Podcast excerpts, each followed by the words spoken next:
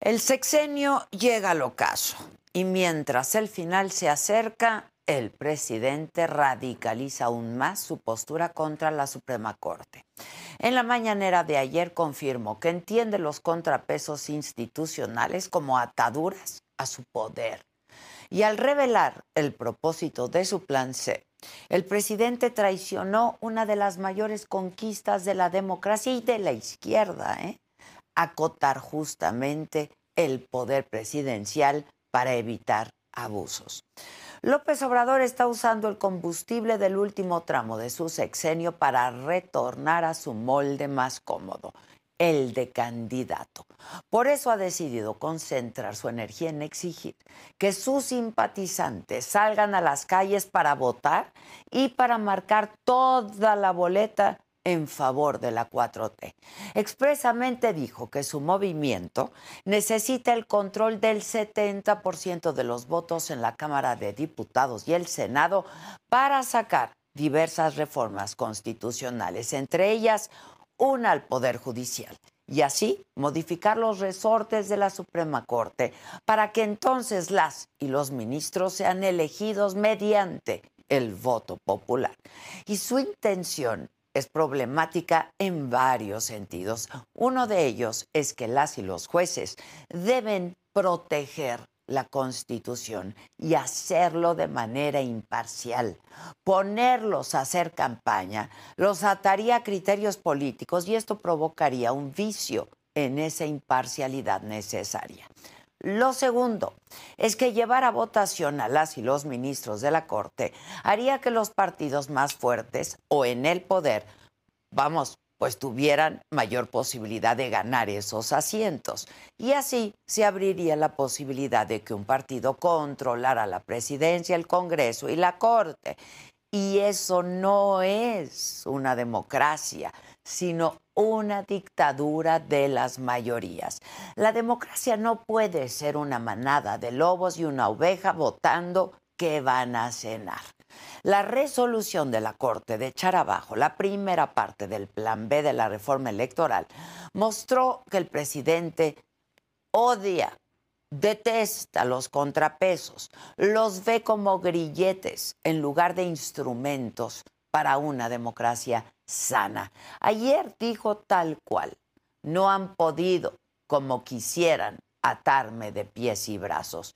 Y por eso llegan a estos extremos de corregirle la plana al Poder Ejecutivo. ¿Cree López Obrador, siendo el presidente más poderoso en décadas y el más votado en la historia de México, que de verdad necesita deshacerse de los contrapesos y controlar los otros dos poderes de la Unión para entonces sí ponerse a trabajar? Su postura en contra de la Corte y de exigir una votación masiva para que la 4T se haga de la presidencia, el Congreso y eventualmente la Corte, muestran a un presidente que se sacude el traje de jefe de Estado con el que nunca ha estado cómodo. Pues bien podría el presidente comportarse a la altura y apostar a trabajar con la mayoría que ya tiene y hacer que los legisladores de Morena y aliados negocien con la oposición para así reivindicar la deliberación como el corazón de toda democracia sana. Pero no, él no sabe cómo hacerlo, porque el diálogo, la deliberación, es el lenguaje natural de los demócratas y él él no lo ha sido. Como lo ha hecho en otras y con otras instituciones. Cuando el presidente no las puede controlar, quiere demolerlas. Ahora tiene la mirada fija en la Corte. El presidente no quiere una reforma al Poder Judicial para que la justicia llegue a los más pobres, ni para cambiar el hecho de que la impunidad azota con mayor fuerza a las mujeres. Quiere manipular la configuración de la Corte porque nueve ministros se atrevieron a proteger la Constitución y decirle que no. Al presidente se le van acabando los planes y las letras del abecedario, pero también el combustible del sexenio. ¿eh? Las minorías no pueden quedar relegadas de la vida pública, y menos menos por órdenes y decretos presidenciales.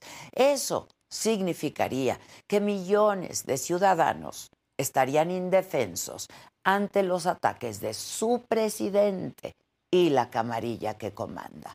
Se convertirían en esa oveja que se sienta entre los comillos del lobo. Yo soy Adela Micha.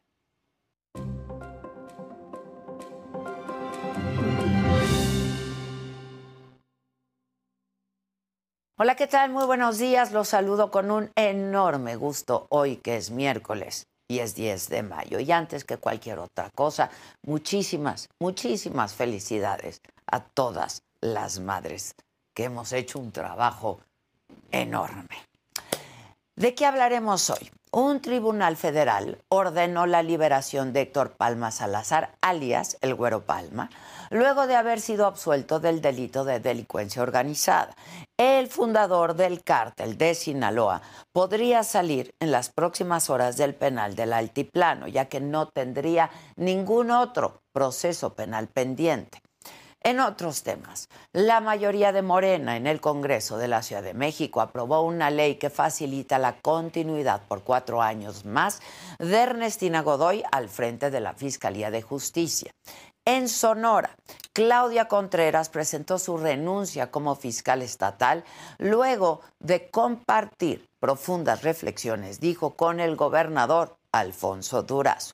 Además, la Asociación Internacional de Mujeres Juezas reconoció a la ministra presidente de la Suprema Corte, Norma Piña, con el premio Derechos Humanos 2023. En el escenario político, el secretario de Gobernación, Adán Augusto López, le respondió al canciller Marcelo Ebrard. Aseguró que en Morena sí hay reglas claras en la contienda interna por la candidatura presidencial y que es cuestión de paciencia y de esperar los tiempos. En información internacional, el presidente de Estados Unidos, Joe Biden, reconoció que habrá caos por un tiempo, dijo, en la frontera con México, luego de que mañana concluya el título 42, la política estadounidense de expulsión inmediata de migrantes. En los otros temas, Robert De Niro será papá de nuevo a sus casi 80 años. El cantante colombiano Juanes sorprende con un palomazo en la zona rosa. Murió a los 93 años Antonio Tota Carvajal, histórico portero mexicano que jugó en cinco mundiales. De todo esto y muchísimo más estaremos hablando esta mañana aquí en Me lo dijo Adela, así es que no se vayan, que ya comenzamos. Si ustedes están buscando un nuevo celular, por favor no vayan y agarren la primera oferta que les pongan enfrente. ATT les da sus mejores ofertas a todos. Sí, absolutamente a todos. A ti que hablas toda la noche con tu pareja y a ti que sigues haciendo swipe para encontrarla.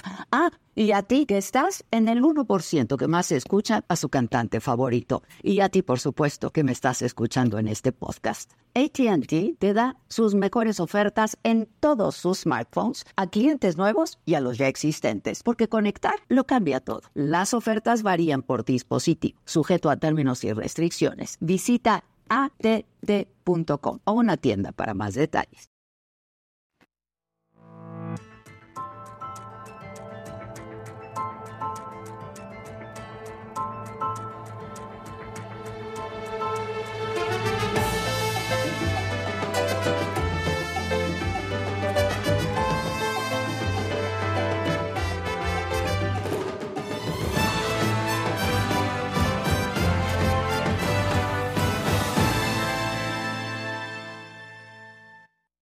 Bueno, pues luego del rechazo de la Corte a su plan B, la primera parte de su plan B de la reforma electoral, el presidente López Obrador anunció ayer en su mañanera que ahora viene el plan C para que en el 2024, dijo su movimiento, tenga la mayoría calificada en el Congreso y adelantó que enviará en septiembre del año que entra una iniciativa de reforma constitucional para modificar el Poder Judicial y que se elija a los ministros con el voto popular. Lo dijo así. Septiembre, antes de que yo termine, voy a enviar tres, cuando menos tres reformas hasta ahora pero vienen otras de sociales. Este, voy a enviar tres eh, reformas constitucionales. La del Poder Judicial, para que el pueblo elija a los ministros, como lo establecía la Constitución Liberal de 1857, en la época del presidente Juárez, que los ministros los elegía el pueblo. Y el tema llegó a la Comisión Permanente del Congreso y ahí Ricardo Monreal, el presidente de la Junta de Coordinación Política del Senado, advirtió que los ministros de la Corte podrían ir a juicio político. La oposición evidentemente lo cuestionó y le respondió duramente. Así fue la sesión. El tema abordar fue aprobado en la Junta de la Mesa Directiva con la denominación El golpismo de la Suprema Corte de Justicia de la Nación y reforma del Poder Judicial. El tema como tal que se está tratando de fondo eh, es totalmente faccioso. El tema que verdaderamente deberíamos de estar tratando el día de hoy es el reconocimiento a la Suprema Corte de Justicia y el respeto a los tres poderes, definitivamente. Es una vergüenza, una vergüenza que este órgano no se mantenga de una manera imparcial cuando el respeto a los tres poderes debería de ser una forma puntual de proceder de este órgano. Hay que leer un poco de constitucionalismo más profundo y de historia más profunda algo de historia más profunda que las monografías que recitan en las mañaneras, esas que venden en la papelería. Hay que leer un poco más de, a profundidad, por ejemplo, las funciones judiciales, las funciones legislativas o las funciones ejecutivas. Me parece excesiva que aplauden, que den felicitaciones, que hablen de cada una y de sus virtudes y no estén hablando de dónde están ubicando y dónde están protegiendo estos privilegios en contra de la austeridad de un país, en contra de la necesidad de asumir posiciones más probas, más republicanas. Usted enumera una serie de privilegios y yo lo comparto, ¿eh? es falso que estamos defendiendo privilegios de nadie, no sean mentirosos. Por supuesto que no compartimos esa parte. Pero usted enumera con toda la intención de desacreditar a la Corte en un tema que no tiene nada que ver con lo que sucedió el día de ayer, que fue un tema de pesos y contrapesos. Debemos acudir a la reforma constitucional o a las reformas legales, que sí podemos lograr acotar ese enorme poder que le hemos depositado y que en acciones de inconstitucionalidad y controversias constitucionales pudiéramos revisar con toda seriedad el alcance que tienen estas resoluciones. El poder legislativo tiene facultades de control parlamentario sobre los ministros de la Corte. Lo que sucede es que no los hemos ejercido, pero este Senado o el Senado o el Congreso nombra a los ministros de la Corte y tenemos la expectativa, posibilidad y facultad de citarlos a comparecer. Y también tenemos un recurso que poco se agota, que es el juicio político en caso de que se vulneren principios fundamentales de la Constitución y se reitere sistemáticamente la violación o la invasión de facultades de otros poderes. Ni en su mejor sueño, ni se va a aprobar la reforma constitucional del presidente de la República porque no tiene dos terceras partes, ni se va a aprobar jamás un juicio político contra ministros y ministras por hacer su trabajo porque no tienen dos terceras partes. Y la Constitución habla de que se necesitan dos terceras partes del Senado para poder aprobar juicio político. Bueno, y en la mañanera de hoy el presidente de nuevo criticó al Poder Judicial e insistió en reformarlo. Ahí andan los del bloque conservador, con su ahora supremo, poder conservador, que está situado en el Poder Judicial, en la Corte. Pero eso tiene remedio. Y eso se resuelve con el método democrático. Por eso voy a enviar una iniciativa de reforma a la Constitución para que jueces, magistrados y ministros sean electos, los elija el pueblo. Bueno, ¿y quién está aquí? Germán Martínez, senador del Grupo Plural. ¿Cómo estás, Germán? Adela. Optimista, como siempre. primero, déjame felicitarte por ser mamá. Ay, muchas gracias. Segundo, a todas las mamás. Muchas gracias. Y a la tuya. Le dije, a, le dije a mi mamá, Micha no me dejó ir a, Michoacán. no, no. Entonces, este, tú, eres la culpable. Yo te mando un saludo, mamá, te quiero mucho. Y este, yo sí tengo, este, aunque, mis, mal, aunque mis malquerientes digan que no. este, y la verdad es que me da mucho gusto estar contigo. Muchas gracias. Y agradezco el gesto, ¿eh? No, no. Agradezco, de verdad. Prende la tele, mamá de Germán, para, que. Margarita se llama Margarita. Margarita, muchas felicidades. muchas felicidades. Y a todas las madres de México que de veras hacemos un trabajo. A, las que trabajan, a las luchonas, a dos en especial, a las madres buscadoras de 100 mil desaparecidos y a las mamás que tienen un hijo o una hija con discapacidad. Sí. Porque trabajan el triple. Triple o el cuatro. Sí, sí, sí, sí, sí. Nuestro reconocimiento desde aquí y un abrazo bien, bien fuerte y apretado. Ahora, ¿sigues optimista? con, con, con, lo corte, sí. Con mamás eh, tan luchonas, sí, Adela, con, la Corte, sí, con, con, el ejemplo de Norma Piña, sí, con, con jueces, sí. Ahorita, a las 9 de la mañana, acaba de resolver otro juzgado de la sustitución del comisionado Acuña, del tercero que no se ha nombrado del INAI, este, eh, que se debe nombrar. hoy, ahorita. que se tiene que nombrar. El 803, diagonal 2022, otra suspensión definitiva, otro palo al Senado por no nombrar. Entonces, hay zonas de optimismo, hay zonas de resistencia, hay zonas de, de gente con coraje cívico que a mí me hacen mantener el optimismo, pero de repente sí le da a, uno. Le da uno el, el, válido. El como dice el, soponcio. Lo que le pasó al presidente, sí, del válido. ¿Cuándo habías visto una cosa de estas? El presidente llamando a votar todo por Morena, este, que necesitan el 70. ¿Cuándo se había visto? Ya, ya se perdieron todas las formas, eh, ya se perdió toda la decencia pública. Es muy burdo, ¿no? Y, ya está claro lo que quiere lo que quiere Morena para la campaña. Ya está clara su propuesta de campaña. Militarizar salvajemente al país. Y yo quiero que el ejército le gane a los criminales. Segundo, un poder judicial arrodillado.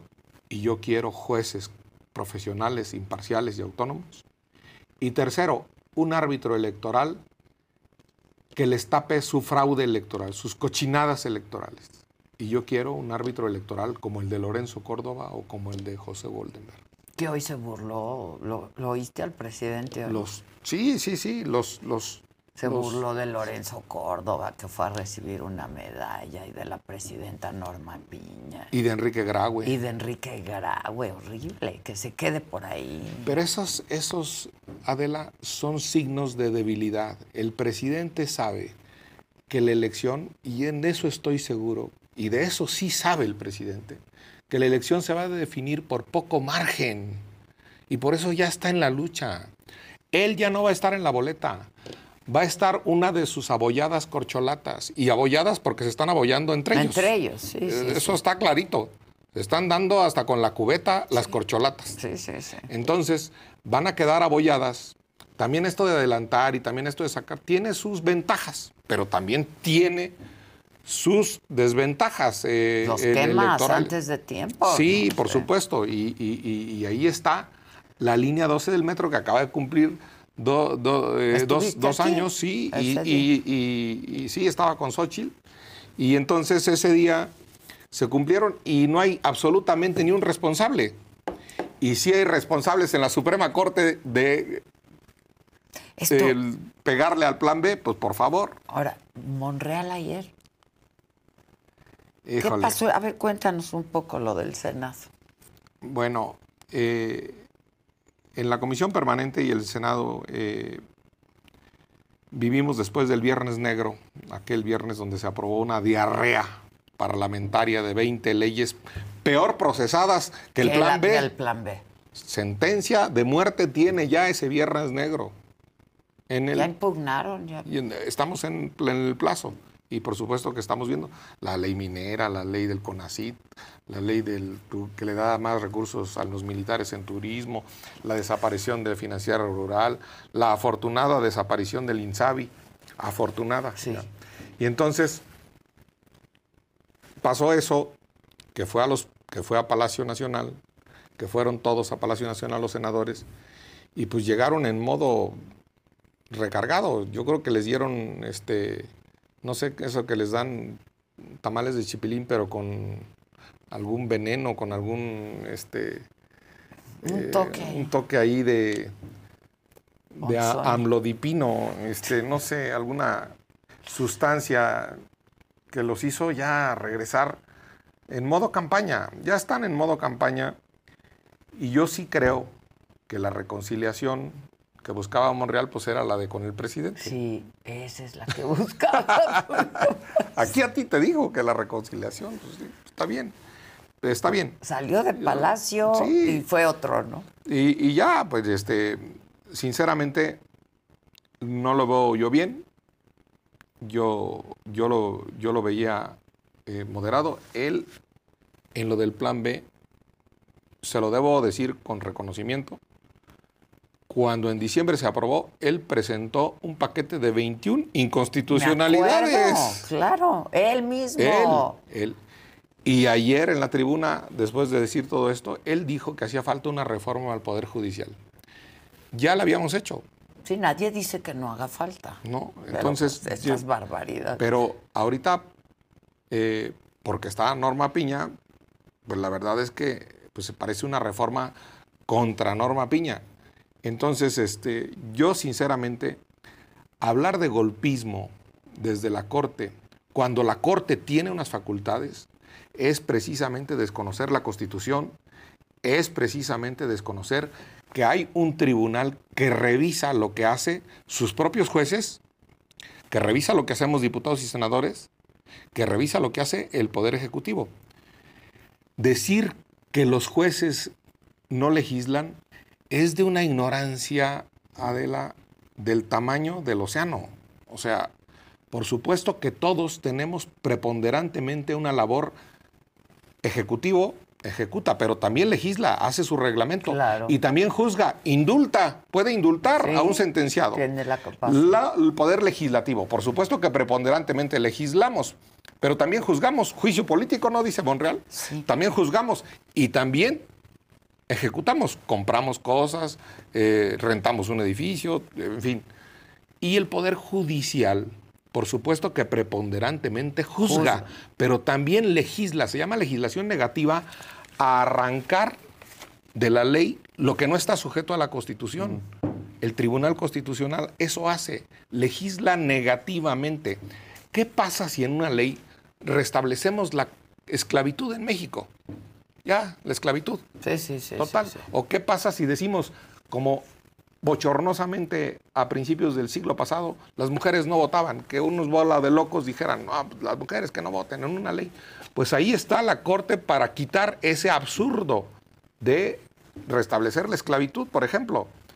Entonces, por supuesto que preponderantemente juzga, pero también legisla y también ejecuta. Para eso tiene el Consejo de la Judicatura, para rentar inmuebles, para ejecutar Y cosas. juzgar, pues Y juzgar necesariamente, necesariamente lo que hace lo que mal hace el legislativo, Pues lo que hace mal el ejecutivo. Sí, si pues te es- cobra más, si, si te cobra más impuestos, Claro, pues juzga. claro. Si, te, si hace mal una ley, un, pues juzga. A eso se dedica en todas partes del mundo. Y yo quiero decir algo, para ser preciso, porque les encanta la historia de monografías de papelería. No es cierto, es parcialmente cierto que el pueblo en la constitución del 57 elegía a los ministros. No, se elegían en provincias, en los estados, como a los diputados, y luego se pasaban esos votos a los diputados. Y los diputados decidían quién era y quién no era al final. De manera indirecta se elegían a los ministros. No los elegía directamente el, pueblo, pueblo, sino en colegios de provincias. 1857. Benito Juárez, del que tanto se llenan la boca, no lo leen, solo leen las estampitas de papelería. Artículo 92 de la Constitución de 1857. A ver quién es el hablador, si el de las mañaneras o el que viene con Adela Micha. Exacto. No, o sea, falso, falso. Eh, eh, no, eh, hablan de militarización, hablan de... Lo que no quería Juárez era precisamente un poder unipersonal. Santana, el traidor a México, el todo que vendió el, el poder territorio. Concentrado todo en... el poder concentrado en él. No, él quería una república dividida precisamente en ejecutivo, legislativo y el que juzga judicial. Exacto. Ahora esto de juicio político. O sea, Podemos hacer juicios políticos todos los ciudadanos, no un senador. Entiendo, Cualquier pero en aras de, Yo- o sea, ¿cuál es el argumento? ¿Qué? Yo presenté un juicio político contra Yasmín Exacto. porque no tiene tesis y por su mala reputación. Pues que por lo pronto empujen el de Yasmín.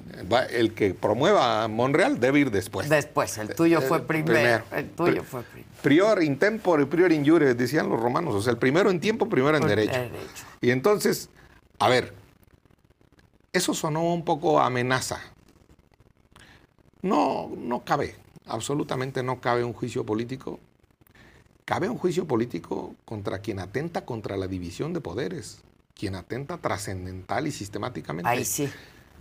Debo reconocer que Monreal luego lo matizó. ¿eh? Una cosa dijo en la tribuna y luego vino a- a recular. Entonces, este, ¿Qué les dijo después de eso? no, que, que él solo estaba hablando de las facultades y de las funciones y del control de pesos Ah, y ok. contrapesos y, y ya lo, lo- lo- lo- lo matizó. El- lo que sí es cierto es que sí vivimos en pesos y contrapesos y sí nos podemos, y sí nos podemos este, eh, regular y sí nos podemos arrebatar el poder entre los tres poderes. De eso se trata la división de poderes. A mí eso no me asusta. Lo que me asusta es que dejemos un vacío en el legislativo y luego nos rasguemos las, vestiduras porque ese vacío lo colma el judicial. Exacto. Ejemplo, el INAI. Si no nombramos, pues ahí están a sentencia tras sentencia diciendo que nombremos al INAI hasta que no les caiga una verdadera sentencia. Segundo, Que la hay, hacem- ¿no? hacemos un batidero, o hicieron los de Morena, un batidero. A la hora de legislar, eso es un vacío.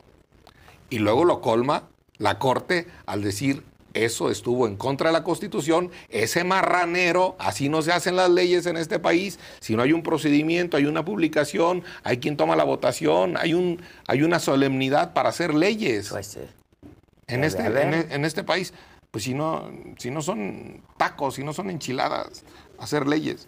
Este, y entonces ese vacío o ese desorden, pues lo corrige La, la corte. pues, la. Corte. Se llama Poder Restaurativo Constitucional de la Corte. Ok. Que tiene esa facultad. Por supuesto, O que en todo- todos los países del mundo. En todos los países Pues del mundo. sí, Los hay- decretos del rey de España, los decretos del rey de España, que los firma después de que hacen una ley los, las cortes españolas, los mismos firmados por el rey de España, los revoca el Tribunal El Constitucional. tribunal. Sea, y, se es- acabó. y existe el Tribunal entonces- Constitucional en todos los países. Claro, en pues, España, Si no eh, estás en la indefensión, Lo, bueno, lo- lo inventó. en las democracias. Lo inventó un tipo que se llamaba Hans Kelsen y en Alemania está así, que es el gran tribunal constitucional. Y bueno, pues si está por encima del rey de España, pues también que esté por encima del rey de Macuspana. Está, está, yo, está descompuesto ya López Obrador, ¿no? Este, ayer lo vi muy enojado, hoy con esa sorna que de pronto lo caracteriza, burlándose, ¿no? De quienes han recibido medallas y que fueron a recibir medallas a España y diciendo, pues quédense ahí, ¿no? Este, Un presidente debería estar orgulloso de que Eduardo Matos Moctezuma recibiera el premio Princesa de Asturias, de que Eduardo, de que Enrique Graue eh, recibiera un doctorado honoris causa por las universidades. Un presidente debe estar orgulloso de que el Checo Pérez jale, de que, El pero aquí pues solo parece que está orgulloso el Chapo, de los criminales. de los ladrones, de los sinvergüenzas. No, yo quiero un presidente que esté orgulloso de lo que hacemos las mexicanas y los mexicanos. Todos los de los días, logros. todos los días. Y que incentive a que hagamos más, no que estorbe a que hagamos más. Que le dé gusto el mérito y el reconocimiento y el triunfo de las mexicanas y de los mexicanos en su vida diaria, en México o en el mundo. Sin duda. Ese sería un gran presidente. No el que está molestando al CIDE, molestando al UDG, molestando A a la UNAM, UNAM. por amor de Dios, y abrazando la ignorancia supina de sus abogados, que no le ganan un juicio. Sus abogados son el fiscal general de la República, que está dejando salir al Güero Palma. El fiscal, no los jueces. Pues los jueces hacen lo que el expediente dice. Claro. Y todos los demás que están excluidos, la verdad, este, Que ya podría salir en las próximas horas el Güero Palma. ¿eh? Pues sí, ¿y dónde está la fiscalía? Persiguiendo a sus familiares políticos en enredos familiares. El fiscal general de la República. ¿Dónde está el fiscal general de la República? Cuando dicen que no hay combate a la corrupción desde el INAI, cuando dicen que no hay combate a la corrupción desde la Corte, el fiscal es el primer responsable de combatir la corrupción en este país. Él es. Ni la Corte ni el INAI son policías. Si no investigan.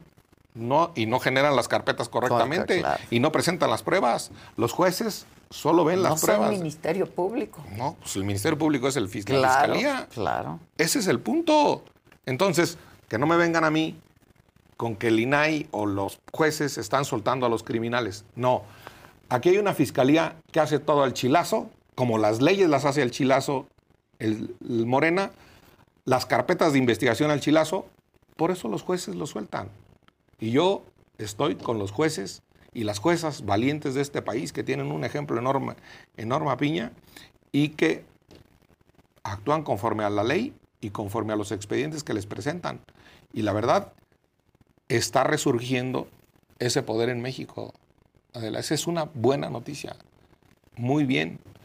Ya venía generándose una serie de sentencias y de precedentes desde hace tiempo y ahora se hacen valer y a, a nadie engañaron. Ellos mismos, Mario Delgado mismo, presentó una acción de inconstitucionalidad contra la ley de seguridad interior de Peña y se le echaron abajo. Igualito, por errores en el procedimiento. Claro. Y ahora se quejan. Háblame de esto del plan C. Este, yo con esto empecé porque de verdad, pues no me había tocado ver una cosa así del presidente, de un presidente de la República. ¿no? Pues lo primero que hay que decir es que el plan A le falló, Ajá. que era modificar la constitución. El plan B, al menos El la, plan primera, B, la primera, la primera parte. parte, y está todo tambaleándose, está hundiéndose el barco del plan B, porque lo hicieron con B de burro. Y, y lo hicieron igual, tendría que, que- que correr la misma suerte, ¿no? La segunda parte del plan. En principio sí, hay algunas cosas que hay que revisar si se publicaron en la Gaceta, si Ya. no, pero en principio por supuesto que sí. Y, y- y- insisto que el viernes negro peor. Ahora, segun- eh, segundo, que el plan C es ir a las urnas. Muy bien, me parece muy bien. Todos debemos ir a las urnas y en las urnas se expresa la, la soberanía popular. Mientras no sea plan F de fraude, todo está bien, hasta el plan C. Lo que yo quiero decir es un presidente que ya le está dejando la agenda legislativa al presidente electo, eso se llama reelección simulada. Eso es de un maximato. Eso es de Plutarco Elías Calles, el fundador del PRI de este país, que dejó a sus corcholatas en el poder hasta que le salió respondón un michoacano, Lázaro Cárdenas, y lo mandó a Chihuahua a un baile. Yo estoy seguro que el presidente, aunque sea de Morena, al otro día lo va a mandar no a Chihuahua a un baile, sino a su rancho. A su rancho. Porque pues ya es muy diferente cuando estás tú en la silla, ¿no? todo este conflicto, todo el conflicto con los militares, con el Poder Judicial, con el INE, con el INAI, con el presupuesto, con las deudas que va a dejar en dos bocas en el tren Maya. Bueno, Aquí traigo una lista, Adela, para documentar tu ver, pesimismo. le- te digo, pues te digo. Dije, voy con Adela. A entonces ver, voy a venga, yo soy pesimista. pesimista por naturaleza. Así me sorprenden luego las cosas buenas. 100. Si no hubiera ganado López Obrador, ya tendríamos el, el aeropuerto, que también hay que decir que se tardó desde Fox, Calderón y Cedillo sin hacerlo, ¿eh? Sí, sí, 18 sí, sí. años también, no, no, no, no hay Pero que... ya se iba a hacer, Si así iba a ser, finalmente. 100% financiado con quien lo usara, no con quien no lo usamos, a los que nos dan miedo los aviones. Exacto. Segundo, el IMSS Bienestar estaría atendiendo a 15 millones de, de desfavorecidos, de descartables, de pobres que no. Hoy día de las madres, las mamás tendrían estancias infantiles. Las mamás luchonas. Escuelas de tiempo Las completo. mamás, lu- eh, eso iba, la segunda. Esti- Escuela de, las mamás luchonas, las mamás que van a trabajar, es, era, para, era para ellos las estancias infantiles y la escuela de tiempo completo, donde los niños comen Sí, y donde los niños hacen la tarea, para que la mamá, para que la mamá trabaje. Por necesidad, ¿eh? Claro, fondos de estabilización de ingresos presupuestarios. Por lo pronto, se, en, la, en la época de Arturo Herrera, cuando dijo que se acabaron los guardaditos, se habían gastado 150 mil millones de pesos. Tendríamos el fondo de estabilización de ingresos presupuestarios completo. El tren Maya, solo la parte rentable de Cancún a Tulum, hombre, para los turistas. Exacto. Pues no ir a desmadrar toda la selva. Dos bocas. Con dos bocas, ya hubiéramos comprado tres o cuatro refinerías en Houston junto a la de Deer Claro. Park, que ya no sé si fue la que se quemó o no. No. Pero lo, a lo que está, a lo que está, a lo que vale la de dos bocas, ya hubiéramos comprado tres o cuatro en Houston. A lo que está. Qué necesidad de hacerlo aquí. Sí. Aquí hay una mayoría rapaz. Bueno, yo no sé. Me gustaría que le pusiera nombre y apellido. A ver si es tan valientito y tan igualador y tan justiciero con los pobres. Díganos, los de la 4T, díganos algún valiente de la 4T, un nombre y un apellido de la mayoría rapaz. Nombre y apellido. Dígalo. Tengan la hombría, tengan la cobardía, tengan la decencia con los más pobres de este país. ¿Quién es esa mayoría rapaz? Porque yo, a muchos ricos de este país, los veo entrar a Palacio Nacional y le llaman Consejo Asesor Sí, Empresarial sí. del presidente. Y ahí están todos. Y a comer tamales de chipilín. Sí, sí, ahí están todos. Digan nombres. Cuando empezó la pandemia, íbamos creciendo al 2.3%. Y pues ya Ya se acabó la pandemia. se acabó la pandemia, empezamos al 0.1% y desmadramos muchas pequeñas y medianas empresas que no se han acabado de recuperar por un mal manejo económico de la pandemia. Y ya salud. no hablo del de salud. Señor López Gatel, No, sí, sí. le espera, le espera un juez. Un juicio de los que- político, Un ¿no? juez, de esos de los que denostan. Le está esperando un juez, un juez penal. Y yo creo que las rejas. La violencia. Ya hay más muertos que con Calderón. Ya hay más muertos que con Peña Nieto. Y va a acabar con más muertos. Va a ser el campeón De los muertos. en de los muertos, el campeón de las tumbas. Y luego los órganos famosos constitucionales autónomos. Además de que el poder está dividido en tres, ejecutivo, legislativo y judicial, también está dividido en órganos constitucionales autónomos. La CRE, la COFESE, la Comisión Nacional de Derechos Humanos, Sí, sí, sí. el INE, el INAI y por supuesto la Universidad Nacional Autónoma de México y todas las universidades públicas de este, De este país, país. que merecen una mejor suerte y que merecen más presupuesto. Y al último, pues ya no quiero hablar de corrupción. Porque si se tumba el INAI es para que no se vea la corrupción. Es para mantener el telón de la corrupción.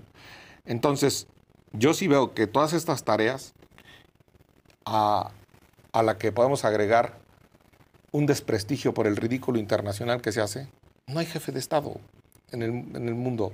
¿Dónde está el jefe de Estado? No hay. México no, hay, no es una voz en el mundo, en nada. Y éramos. En absolutamente y éramos, nada. ¿eh? Por supuesto que sí. Lo máximo que ha hecho es lo que hizo el presidente Salinas de Gortari. Ratificar el Tratado de Libre Comercio en una edición más del TEMEC con Trump. Eso es todo lo que se ha hecho en materia internacional. Lo demás es el ridículo. Que si pedir perdón a los españoles, que si pedir perdón al Papa en el Vaticano, que si el penacho de Moctezuma y que quién sabe cuántas barbaridades. Y traer a médicos cubanos que nadie sabe dónde están. Que yo espero que estén ¿eh? ayudando y todo. Yo, bien- bienvenida a la ayuda y más si es en salud. Pero nadie sabe dónde están, ni cuánto les paga directamente al gobierno de Cuba, no a ellos No a ellos. no a los cubanos. Entonces, sí, el panorama, todo esto, ¿a qué voy? Al optimismo. Boric, en menos de dos años, ya cambió la correlación en Chile. ¿Por qué? Pues porque Boric se equivocó. Porque hay un enojo y una efervescencia. Segundo, Petro ya está peleado con el fiscal, ya está peleado con la corte, pero no lleva ni medio año. Sí, sí, sí. Y al mismo tiempo ya dijo, no, pues no está tan fácil. La verdad es que hay una efervescencia que no se captura, porque ahí sí tienes razón, y ahí sí tiene razón la gente, pues la oposición está dormida. Está dormida. Ya, carajo. ¿Quién? Vamos. Por favor, que capture las manzanas que se están cayendo. Toda esta lista, alguien la debe estar diciendo Pero- plaza por plaza. y en estudio por estudio. Y en decirlo y en hacerlo. Inmediatamente, ya, ya. Pero, pues andamos aquí esperando a que la elección del Estado de México y que si el Coahuila. Este, y, y, pues la verdad, yo veo que aquí sí hay un absoluto retraso y hay una falta de la oposición. Hay mucho pueblo que se Para- expresó Y para, tan poca oposición. Sí, sí, sí. Ahora, esta efervescencia de la que tú hablas y este enojo del que tú hablas, ¿es cierto, Germano? ¿O solo es de, pues, unos cuantos? Que... No, Yo te he dicho aquí las mujeres, yo te he dicho aquí los estudiantes. ¿Y Y cómo deja- te explicas entonces la aprobación del presidente? Es que, primero, porque no hay un líder que capture la, la desaprobación del presidente. No hay, no hay para dónde desaprobarlo. Exacto. Déjame decirlo ¿Con así. quién lo desaprueba? ¿Con quién lo desaprueba? Exacto. Aquí solo hay de dos. Segundo, empieza a cundir. Y eso es absolutamente criticable. Una, un derrotismo, y las guerras se ganan psicológicamente. Ajá, sí, sí, sí. Pues vamos a las pluris y vamos al Congreso y vamos. No, aquí hay una posibilidad absoluta de que las elecciones queden, como en Inglaterra, como en Estados Unidos o como en Brasil, a un margen de cinco puntos. De cinco puntos es nada en una, en una elección entre dos. Tercero, la oposición, el Viernes Negro, cuando mandamos el mensaje del INAI contundentemente, y estas decisiones en la Corte han sido PAN, PRI, PRD y MC. Unidas. Sí. La oposición unida. Y aquí no es electoral. Entonces, sí urge que la oposición se siente de manera unida a definir la candidata o el candidato a la presidencia de la República. Yo veo una efervescencia, de repente veo, y esa no se, no se deja, luego hay que estudiarlo un poco más, pero ahí está. Por supuesto que las mujeres, ya lo he dicho, una y mil veces, ahí yo cifro mi esperanza. Y la- el, el tema de las mujeres eh, no se colma con poner una candidata mujer. Sí, no, no, no, no. Ese no es el tema, No, ¿eh? no, no. No ¿Dónde es, está el no es- no es proyecto? una cota. sé. sí. Sí, sí. Es un gobierno que gobierne a favor de la mujer que trabaja en una zapatería, a favor de la mujer que se parte el lomo en una escuela, de las enfermeras, a partir de, la, de que vea a una mujer maestra en un salón de clases. No Médicos. no a una mujer, claro. No a una mujer que repite todo lo que dice un hombre. ¿Usted quiere una mujer que repite todo lo que dice un hombre? Ya sabe, de quién le hablo. ¿Para qué? ¿Sabes Una- quién dijo eso ayer aquí, donde está sentado? Alejandra del Moral. Porque le invité, Delfina, pues ni, el te- ni mis mensajes ha, ha contestado, su gente, los hombres que, Los que la rodean, ¿no? Y dijo eso, No la vi, ahora sí no la vi. Ayer la mando. estábamos, ayer sí estábamos allí en. pero te en la, mando, en te la mando. Pero estaba dijo peleando eso ahí. Sí. justamente. ¿no? Ese, para- Yo, al menos yo hago lo que yo quiero y digo lo que yo quiero, no lo que me dice un hombre. ¿Qué pinche feminismo el que repite lo que dice un macho? Pues sí, no, eso no, eso no. Yo no es. quiero ese, yo no quiero eh, No, eso no es, es que eso no es feminismo. Ya, para decirlo O clarito. sea, tenemos, ¿no? No, no, no, para decirlo Voluntad clarito. propia, Ah, claro. pensamientos Ah, claro. propios, Pues entonces, ¿de- lógica propia. Pues entonces, ¿de qué se trata? Ideas propias. Pues entonces, ¿de qué se trata? Eh, De eso, ese es el punto. No lo, no lo vi, me, me- va a gustar mucho verlo. Y, y- y- y segundo, el candidato o candidata a la presidencia tiene que enarbolar y tiene que ir a arrebatarle la bandera con eficiencia de igualar este país. Que no es imposible, ¿eh? No, no, porque, porque, Porque hay ya lo ven como imposible todos. No, no, no. Me incluyo. No, yo, yo, yo, yo, yo insisto en que el que lo ve cerquita, y por eso su actitud, y por eso su coraje, y por eso estas rabietas, de que los periodistas que no están con él están con, de que los abogados son traidores, de que la corte es traidora, de que el INE es traidor, de que Lorenzo Córdoba, y de que la manga del muerto, eso, sinceramente, quiere decir que él, que sabe de elecciones, ¿Sabe algo que no sabemos nosotros? la ve cerca. Y la efervescencia de los muchachos en escuelas privadas y públicas, yo la veo continuamente. En la UAM, en la Universidad Autónoma Metropolitana, o en la Ibero. Aquí en la Ibero, Sí, sí, sí. sí. contra el rector. Y en la UAM también hay, inmediatamente, hay efervescencia, hay enojo, porque todas estas condiciones surgen de, de repente en la- en- a la hora de tomar una decisión y van a surgir a la hora de votar. Pero frente, frente al enojo reparte dinero. ¿Me explico? Frente al enojo reparte dinero Adela, pero luego no hay medicinas y hay que comprar la medicina. Pero luego el huevo está más caro en el súper. Pero luego no hay participación de utilidades en las empresas.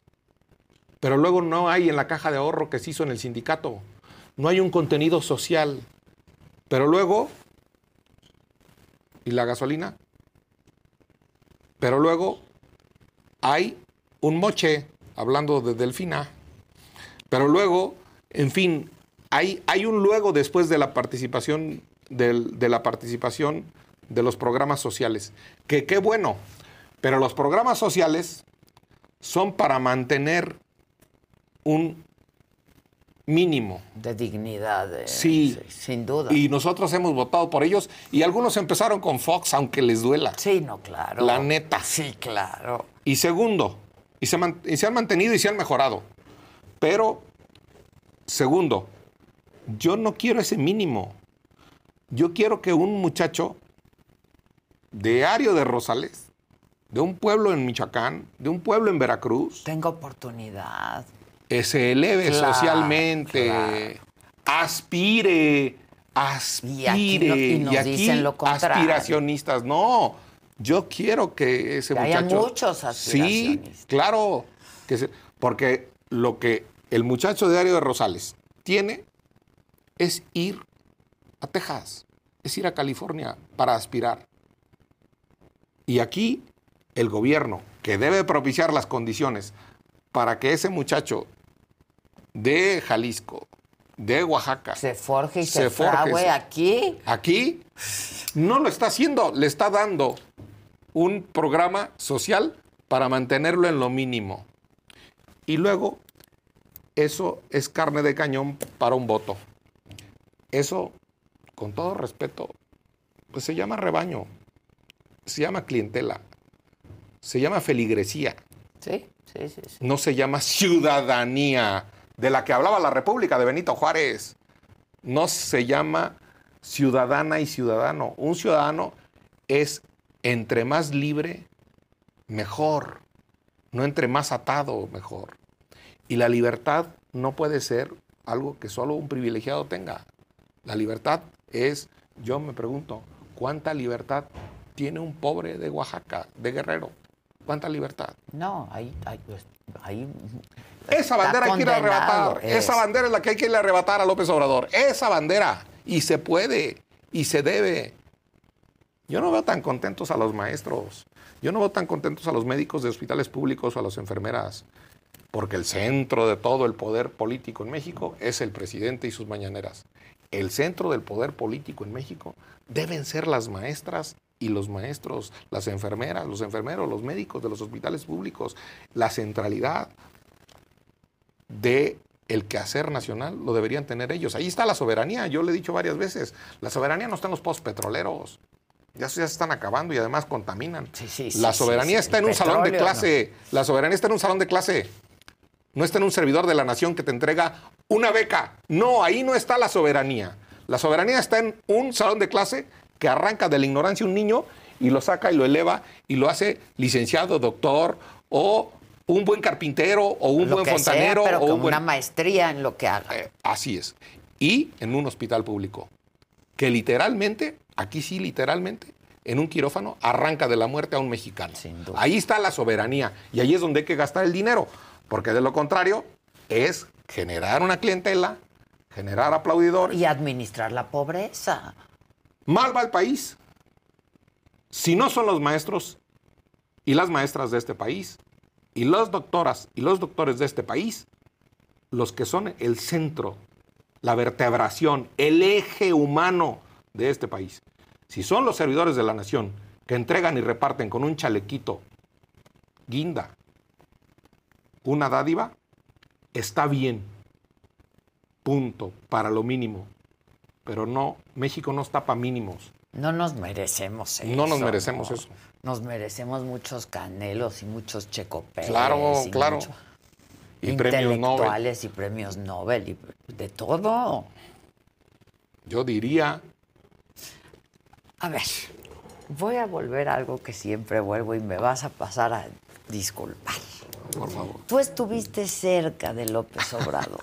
Germán, ¿qué si tú estuviste cerca de López Obrador, yo quiero pensar en que tú pensabas que era genuina su, aspiración, ¿no? Y, y, genuino su deseo y su sueño de hacer más igual este país, de acabar con la pobreza de este país. ¿Qué pasó? ¿Cuánto lo conociste? Este, Habla, háblame un poco de pues eso. Pues ellos van a decir que yo soy el Judas. Sí, sí, pero tú eres vamos el a ver. traidor. sí, pues sí, por supuesto, por supuesto. Ellos van a decir eso. 2018 no es el mismo que el del 2024. Ahí está su discurso, la primera vez que habló desde el Marriott en la Alameda, hablando de reconciliación de este país. Él. ¿Cuándo dijo que iba, cuándo dijo en el 2018 que iba a militarizar este país. ¿Cuándo? Él habló de regresar a los soldados a los cuarteles. Yo por eso voté. ¿Cuándo dijo que iba a reformar el Poder Judicial y que le iba a hincar el diente a la Corte? Jamás. Él cambió. Va a ser otro el del 2024. ¿Cuándo dijo que se iba a cargar al árbitro electoral? Siempre habló mal del árbitro electoral, no le gustaba pero pues, no, que se lo iba a pues, cargar. Pues fue con el que ganó. Con, las instituciones que ganó. Yo sí le creí, punto. Pero también fue Ursúa, pero también Ríos Farjat, que vota en contra, que ya lo dijo Margarita Ríos Farjat. Sí, sí, pero también el, magistrado eh, Alcántara, González Alcántara, pues él este, nombró cuatro de los ministros. Él cuatro y, podía tener dos y se puede hablar y se puede persuadir a los ministros para que voten a tu favor. Pues eso es litigar, eso hacen los jueces, pues eh, oír los alegatos de los abogados y eso eso hacen los abogados. Yo, sinceramente, eh, no soy el único. 2018 tuvo 30 millones de votos. Y de eso no se da cuenta la oposición. 2021. 2021, 9 millones de votos menos. Fueron 21 millones de votos para Morena y sus aliados. 9 millones lo abandonamos. Así es que no estoy solo. no, y entonces, a ver, ahora eh, eh, ustedes son pues los que estaban cerca de él, los que lo conocían, los que le apostaron a su proyecto, los que creyeron en él, ¿no? Entonces yo por eso pregunto, no, no, yo no conozco a Andrés Manuel López Obrador como lo conocían ustedes, pero yo, yo era de las que pensaba que tenía genuinamente este sueño de hacer un México más igual, ¿no? Yo, yo sí creo, yo sí creo en que la sociedad de consumo y la sociedad de mercado, lo creo al día de hoy, nos está haciendo muy desiguales y está abriendo la brecha entre ricos y pobres. Y que eso necesitábamos domarlo. Y se la creí, sinceramente. Y se la creí. Bueno, segundo, resulta que se abre más la brecha y que hay más pobres. Pues entonces hay que abandonar ese proyecto, punto.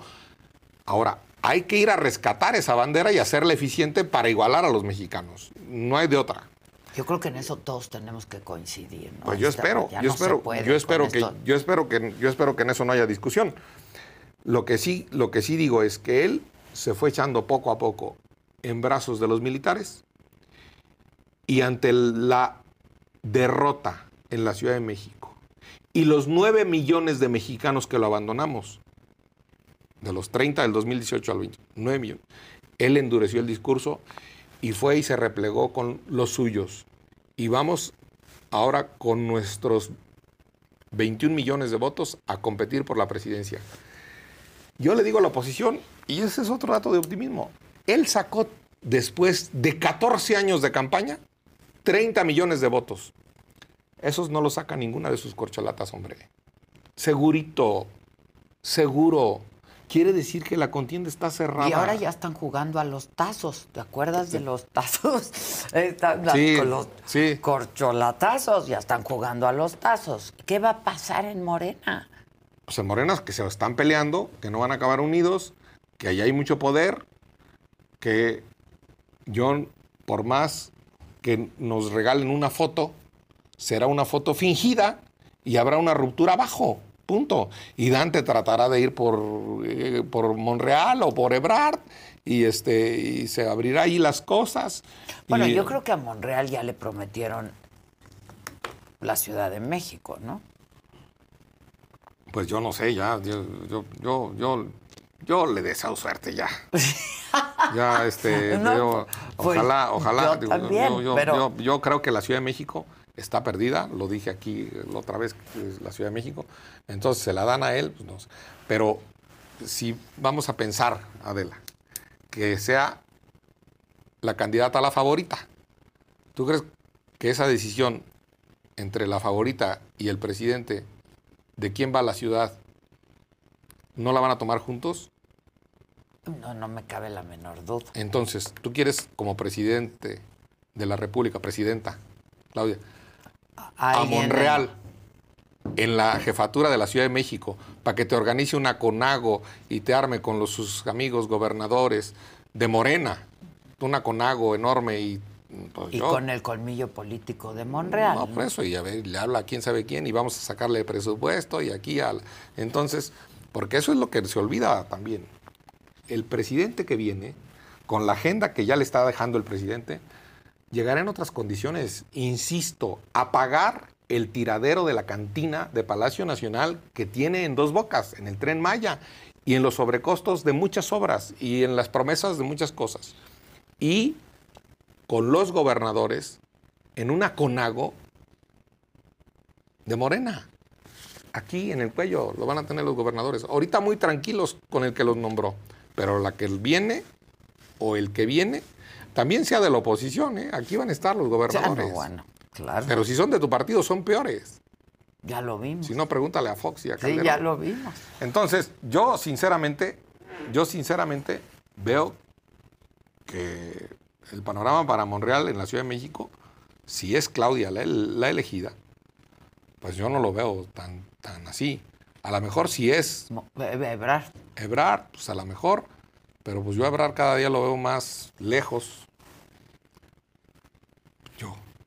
Un hombre tan inteligente, ¿no? Brillantísimos. Que aquí lo hemos dicho muchas veces, ¿no? Que, Claudia también lo es, una mujer inteligente y brillante, pero... Y que lo que era, lo que era, que es lo que se necesita, que se piense en el futuro, que se piense en la ciencia, que se piense en la tecnología, que se piense en lo que ella sabe. Pues es científica. por supuesto. Pues Eso es lo que quería yo para presidente, lo que querría yo de un presidente. Pero no, me disfrazo de López Obrador y digo lo que dice López Obrador y ya hipoteco todo mi conocimiento cuando lo que se necesita es un presidente que abrace la sociedad del conocimiento, que hable de educación permanente, que hable de escuelas de, tiempo completo, que hable de tecnologías, el debate sobre la inteligencia artificial que se está dando en el mundo, que hable de digitales. un artículo muy interesante. No, bueno, pues que hable de la inteligencia artificial y lo que puede pasar aquí con las elecciones, ¿eh? pues hay una inteligencia artificial este, que necesita la oposición, aunque sea artificial. sí, mira, que lo finjan hasta que lo logren. que, lo finjan hasta que lo logren. Aunque sea artificial. Pero bueno, al punto es sí, no veo inteligente en respuesta, no veo inteligente al gobierno. Se necesita inteligencia para combatir el crimen. Se necesita inteligencia para eh, desarrollar al país. Y yo los veo abrazando la ignorancia. Yo los veo abrazando la mano dura, abrazando el, eh, el, fusil, abrazando la fuerza bruta. Y bueno, pues eso, eso no, no augura una buena elección va a estar los cocolazos. Sí, ah, fíjate que ayer hablaba con un hombre que tú conoces muy bien, con una larga, larga, larga carrera política. Y me decía, aquí el problema es que estamos hablando de un narcoestado. Pues, Adela, yo vi un desfile de camionetas en Tamaulipas. Lo vimos todos. Y lo que salieron a decirnos las Fuerzas Armadas en la mañanera es que tal periodista hizo esto, que tal periodista dijo esto. Yo quiero quién chingados iba trepado en esas, camionetas. Porque están sembrando el miedo en las periodista lo publicó. No que periodista lo publicó, porque están sembrando el miedo en las calles en Tamaulipas y en muchos lados. Y yo quiero devolverles el miedo a los criminales. Los criminales en muchas zonas del país, la verdad no en todas, pero en muchas zonas del país pues andan como Juan por su casa. Algunas cerquita aquí, ¿eh? En un Starbucks, en Plaza Carso. Pues ahí, ¿sí? De ese tamaño, de ese tamaño, señores del gobierno del Distrito Federal, de la Ciudad de México, como se dice ahora. Y de ese tamaño. Entonces, en algún table. Bueno, pues yo no acudo mucho a, yo no acudo a eso, y menos Pero pues de todo eso nos hemos enterado, ¿no? Adela, sí la tiene muy difícil el próximo presidente o presidenta de este país. Sea de, partido que sea. Eh. Pero no es ni se debe calificar a un presidente por lo que él hace por el país, sino por lo que hacen los ciudadanos por su país y por lo que él anima. Él es el gran animador, del desarrollo de este país, el gran animador no la mano generosa que hace y deshace. Y Porque además no alcanza. Ni hay dinero que alcance. Ni voluntad que alcance, ni, supervisión que alcance. Claro. por eso yo insisto, el presidente de este país debe animar el desarrollo nacional, debe animar una política industrial que no existe, no existe la más mínima política industrial.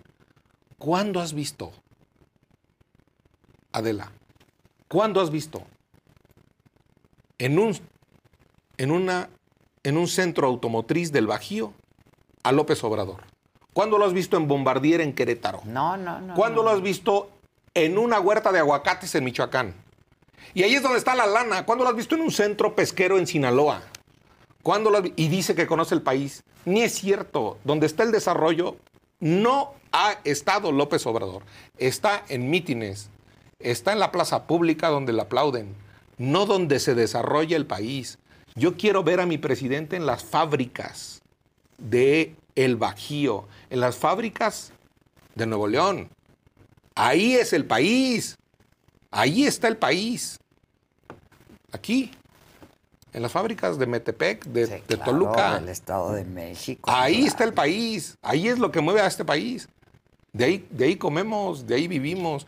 Y yo quiero que el presidente esté ahí, en General a que Motors, haya más. a que- animando a que haya más y animando a que haya participación de utilidades para los trabajadores. Que haya reparto de la riqueza más justo. Reparto de la riqueza que genera el trabajador ¿eh? y el patrón, los dos.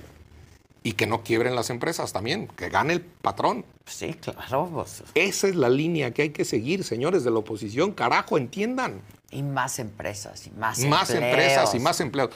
Más empresas y más trabajo bien pagado y salario justo. Las dos cosas.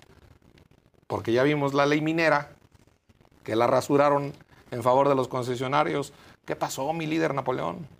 La ley minera la- y los trabajadores mineros y los trabajadores y las comunidades mineras. No. Por cierto, y los mineros ya rescataron a los de pasta de conchos y a los del Pinabete. Y a los 43, pues todas esas promesas. No, que- 43 ya se sumaron 40 de la cárcel de, la de cárcel, Ciudad claro, Juárez. Claro. Y yo, en- eh, había unos graves, ¿eh? No vaya a llegar a 43 el número y sea una coincidencia fatídica. Fatídica. Totalmente. Yo, yo estoy convencido de que allá hay un México que no se deja chorear. Y ese México que no se deja chorear de las mañaneras, que no se deja chorear el presidente con mo- monografías de historietas, de papelería y de que Benito Juárez Francisco y Madero. Tú eres el héroe de este país. Tú, en tu vida, en tu familia. Las madres, hoy Día de las Madres, son las heroínas de este país. No Benito Juárez y el presidente de la República, por más poderoso que sea. No. El próximo presidente tiene que estar cerca de la gente y no dictando sermones en una mañanera que no generan desarrollo y que muchas veces Sí, que, que- lo ahuyentan desde la mañanera. Muchas veces lo ¿quién quiere ahuyentan. venir a invertir?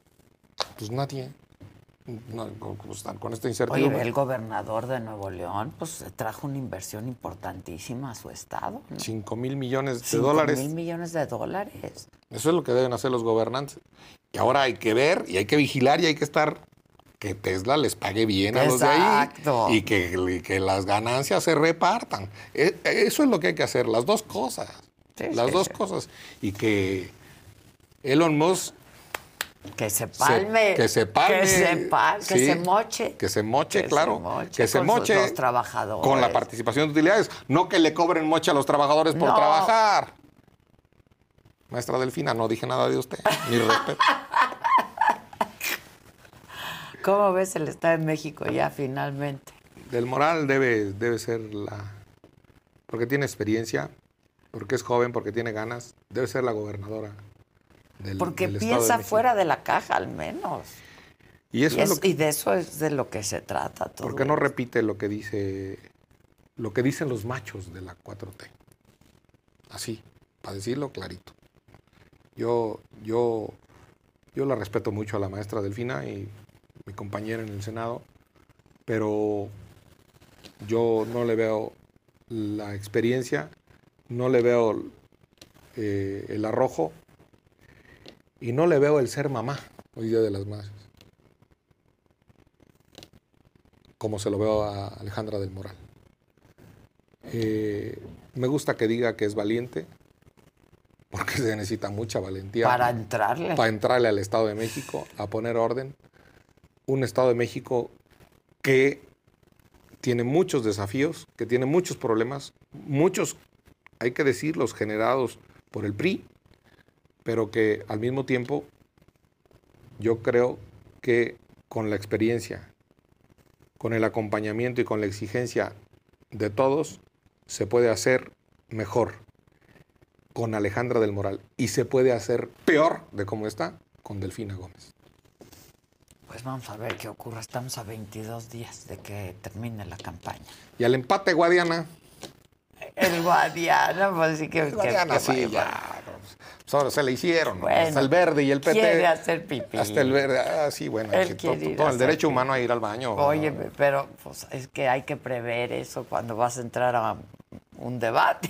¿no? Cuando vas a ir a torear, señor Guadiana, usted. Por eso, por los toros, ya no el verde no va con A mí usted. me cae re bien, Guadiana. A mí también. Y también es mi compañero senador. También, claro. Sí, le deseo, le deseo que pronto pues, regrese al Senado. Bueno, o sea, para tenerlo ahí, Sí, para sí, tenerlo pa' ahí al lado. Bueno, pues como siempre, gracias, Germán. Al contrario, Adela, mucho gusto. eh, Igual, estar aquí. igual. Y una disculpa a tu madre porque ibas a ir a verla, pero... Ya sabes, mamá, Adela también te, te quiere mucho, te pero yo te mucho, quiero más. Yo te quiero mucho. Mándale flores. Sí, todo, todo, Todo. Hasta Michoacán. Compra regalitos. Mira, aquí hay regalitos sí, afuera. sí tengo madre. Eso, Eh, eso. Gracias. Gracias siempre, Germán. Al contrario, Muchas gracias. Gracias. Oigan, hoy a las 5 de la tarde en vivo, Tiro Directo, uno de nuestros nuevos programas aquí en este canal de la saga. Qué asquerosidad se está viviendo en la Liga MX. Ahora es el plato de segunda mesa, ¿eh? Una Es el plato de segunda mesa de Televisa. ¿Por qué le O sea, terminaron mandando a Tigres el domingo por el Canelo y decía, en un mes el Fan ID obligatorio y se va a acabar la violencia. Ya no tenemos barras en el fútbol mexicano, ahora son grupos de animación. Puras malditas mentiras. Puras malditas mentiras.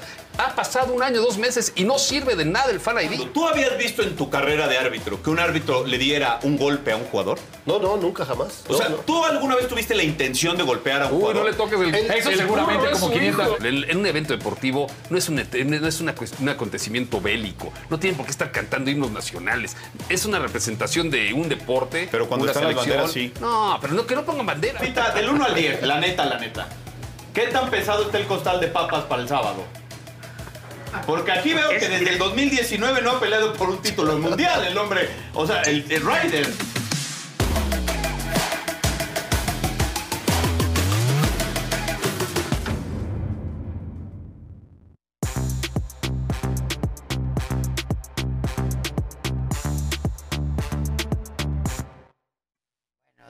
Días. Buenos días. Muchas Feliz Día de las Madrecitas gracias. Santas. Sí. Vinieron en privado a, a felicitarme. Exacto. ¿Cómo estás, Faust? Muchas gracias, gracias. Tengo madre. Sí. Soy gran sí. madre. Claro. La verdad. Hoy me Buenos escribió días. Susan. Feliz día del, de las madres a la mejor mamá, papá. Sí, yo, yo no se puede decir lo que te dije, pero una madre muy así. Eh, Muy así, Sí. muy, Muy así. así. No, muchas gracias, gracias, gracias. Yo iba a y a todas las mamás. Hoy va a ser un A caos. tu mamá, a mi mamá. a tu mamá. Mi mamá. a tu mamá. Besos, mamá. A la esposa. Besos, a la coneja. esposa, Sí, coneja. claro. Coneja. Sí, Las y aquí mamás. a la Gisela. A todas las que son madres, Pues madrecitas y madresotas. ¿no? Solo Gisela. ¿Es mamá? Sí, ¿verdad? ¿Eh? Solo Gisela es mamá, ¿no? Sí. Sí, pero solo de todas Gisela. Sí. Ah, mira, no traes micro, cabrón. Llevas una hora aquí. No, No traes manches, micro. esperando ahí hora y media. Hora y media. Este, Este- Bueno, Susana es mamá de perrijos. Sí, tiene ¿No? sus perrijos, pero, Sí, pero pero no, no, es las lo mamás mismo. No es lo no, mismo, no, claro no que es no es lo mismo, mismo, claro que no es lo Ni a mismo. las mamacitas, las madres, las que parieron. Las que parimos. Las que tienen chilpayates. Exacto. Ya, también. Pues sí. sí, bueno, costó, sí venga. costó. Ya pásale, Pau. favor. Sí, yo siempre diré que no es lo mismo.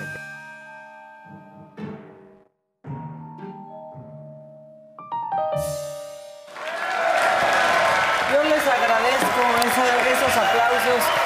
Este, miren, hay cosas macabronas. O sea, es 10 de mayo, pero pues la información no tiene madre.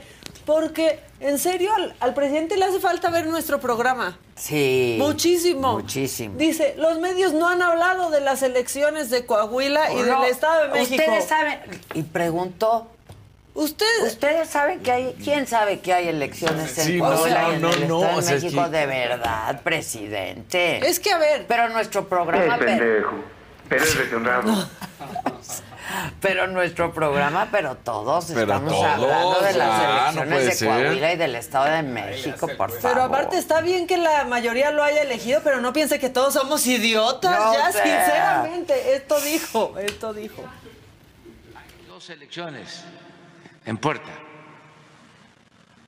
que son elecciones en dos estados, pero que tienen una repercusión política en lo nacional. Porque de eso no hablan los medios convencionales. Entonces tenemos que informar aquí. Hay elecciones en Coahuila y en el Estado de México. Eh, pregunto, ¿sabían que habían elecciones en Coahuila y en el Estado de México? Puedo sostener, sin temor a equivocarme, de que la mitad de los ciudadanos del país no lo sabía. Entonces vamos empezando por informar, porque los medios llamados de información no cumplen con ese propósito, porque no son medios de información, son medios de manipulación. Eso lo voy a dejar, dice y dice, con ex- excepciones honrosas. Pero ¿Cómo la mayoría no va a saber que hay elecciones Pues en no Coahuila en el Estado de. México? Sí, Le Todos digo, los días o sea, hablamos de eso. sí, en claro. todos, En todos los lados. medios. En todos los O medios sea, se yo habla. sé quién le pasa el rep- la síntesis. Jesús, páseselo completo. Por favor. Es que no es posible. Bueno, que no se lo pases completo la síntesis y verá que ahí se habla en todos los medios. Repito, está bien que la mayoría votó por él, pero no todos estamos tan mensos como para no saber lo que está pasando en el país. Bueno, tenemos otra del presidente también porque pues a Norma Piña le van a dar un premio a la ministra presidenta, eh, pues un reconocimiento eh, de la Asociación Internacional de Mujeres Juzgadoras. Y sí, la verdad, es la primera vez que están escuchando ustedes Organización Internacional de Mujeres Sí. Juzgadoras y tiene un punto el presidente, pero está bien ardido y luego Jesús dijo, ay, pues en este tren nos vamos y metió una imagen que el presidente dijo, quítala, quítala, quítala. Mire, eh, pues esos premios mm, se pueden conseguir en la Plaza de Santo Domingo. Este. O también en el Time. Acuérdense de esta revista famosa, ¿no? Internacional, que decía El Economista del Año. Siempre era un secretario de Hacienda de México, de la época de el saqueo, de la corrupción. Los presidentes de México de aquel entonces salían en la este, portada. Premios a Krause eh, en, la monarquía española casi este, una vez por año. Ah, miren aquí. eh, No, no, no hablaba yo de él. Quítalo. Este, este, Hay un colado, un colado, Sí, un colado, un colado. colado. A eso no me refería yo, a eso no Ese me no es lo que refería yo quería. No, o sea, no vayan a, a pensar. Este, ya me reclamó mi hermana que ella también es mamá. Felicidades. También, que Cuando te claro. pasas de Chaira, te me olvidas tantito, pero te amo. Feliz Y también día. a mis hermanas y a Sí, mis sobrinas que son mamás. A las tías, Las a las primas las que son. Sí. muchas Un saludo a todas y a todos en este día. Saludos. Eso. No, como el presidente, ya, en serio, ¿cómo dice que nadie sabe que hay? No, no, no. no. No, no, si ya hasta o sea, queremos ya. votar todos por Guadiana Sí. para que vaya peso pluma. Exacto. O sea, Amo, amo, amo. Oye, y bueno, pues ya Qué mencionamos... buen programa hacemos. La Sí, neta, claro que sí. La neta, La neta, sí sí. estamos muy cañones, eh. está toda madre. Está todo madre. desmadre. Todo, todo. Todo lo Porque estamos hasta la madre. También. Aparte también de todo lo que pasa. Bueno, pues ya pasaste tú todo lo que hubo entre la corte, ¿no? Y todos los legisladores. Pero Hamlet García, pues está muy indignado. Es. ¿Cómo que no Pero podemos muy aprobar algo sin leerlo? Muy enojado. Muy enojado, muy. ¿Qué no saben que fue al curso de lectura rápida? Dice Hamlet García casi, casi. ¿Cómo que no podemos? O sea, no más faltaba. Ay, ¿qué? No, Ahora resulta que van a decir o cómo hacer sea, mi trabajo. o sea, ¿a poco quieren que lea Que una lea hoja así? Sí, no. ¿Qué les pasa? Esos son bien fresas los de la corte. Porque la Corte ha determinado que no los podemos desvelar, que no podemos analizar con urgencia la legislación, que tiene que hacerse con toda pausa. Y pues ¿Qué? ¿Qué? pues Con pues toda urgencia la legislación que tiene que hacerse con toda Toda pau- pausa. Pues sí, pues sí, pues si Pues están sí. haciendo leyes, pues sí, échenle ganitas, léanle. Que, que ustedes no lean rápido no quiere decir que yo no, dice Hamlet. Yo le, le eché una ojeada mientras estaba en la peluquería y listo. Enojada Sí, ahí, sí. rápido. Lo que sí, miren, Katz tuvo razón en algo que dijo hace... No en lo de ayer, pero No. en algo que dijo hace unos, Ayer, unas ayer semanas. venía es- malito. Sí, ayer venía malito. Malito, Ya nos reportaron que tenía el sodio abajo. Pero también dijo un día... Le pues, dio el ver.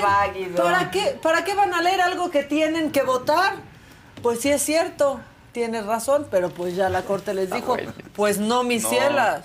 Si lean. Sí. Oigan, Oye, luego- es que aquí está. ¿Páramo? eh, eh, Páramo, respondiendo a mi tuit de informando lo que se dijo en la mañanera, que el presidente dijo, esos premios se pueden conseguir en Santo Domingo.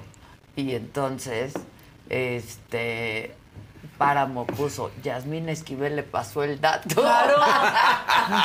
Dijo, yo tengo un Sí, contacto. ya tengo contacto. Te queremos, padres del análisis Sí. superior. Ay, sí. Buenísimo, sí. Sí, Pero sí. miren, o sea, sí tiene un punto el presidente. Digo, está bien ardido con Norma Piña y quiere que se le vaya todo el mundo encima. Pero, por ejemplo, los honoris causa. El doctor honoris causa. ¿Cuántos son doctor honoris causa? claro. Eh, El, señor Molécula, el Lord Molécula es honoris causa. Sí, claro, hasta yo. O sea, no, pero pon tú. yo. Ahí está bien. Ahí Pon tú. ¿Sabes qué? O sea, pon- Ahí, pon tú, perfecto. pon tú. Me pongo de pie, doctora. Ah, doctor. Pero los moléculas, o sea, también, Sí, también. Bueno, y hay algo que siempre se nos olvida que existe. Y no, no son las madres, esas siempre las tenemos presentes. Es el Congreso de la Ciudad de México. Siempre se nos olvida que existe, pero ayer, pues sí estaba pasando algo porque se discutió esta ley que llamaron la ley Godoy. La ley que tiene Godoy. que ver con Godoy. Ernesto. Sí, como Con veo. Godoy. Exacto, Miren, como yo como Godoy. veo Godoy. ¿Cómo Como veo Godoy. Sí, No sé por qué se me O ocurre sea. eso. Es, es una condición, no crean, ¿eh? Pero como veo Godoy. Y total, ¿qué busca la ley como veo Godoy? Es básicamente extender el periodo de Ernestina Godoy, la fiscal de la Ciudad de México, otros cuatro años. Ay, pues sí. Pues, Ah, ¿Por qué pues otros digo, ¿por cuatro qué añitos? no? ¿Por Digo, qué no? no ¿no? sé. Y lo que denunciaban los otros partidos es que, pues, eh, partidos de oposición, evidentemente, es que les mandaron a los granaderos que ya no existen Que para que no pudieran entrar ahí, pues, al, al recinto. Entonces aquí está la denuncia de una diputada.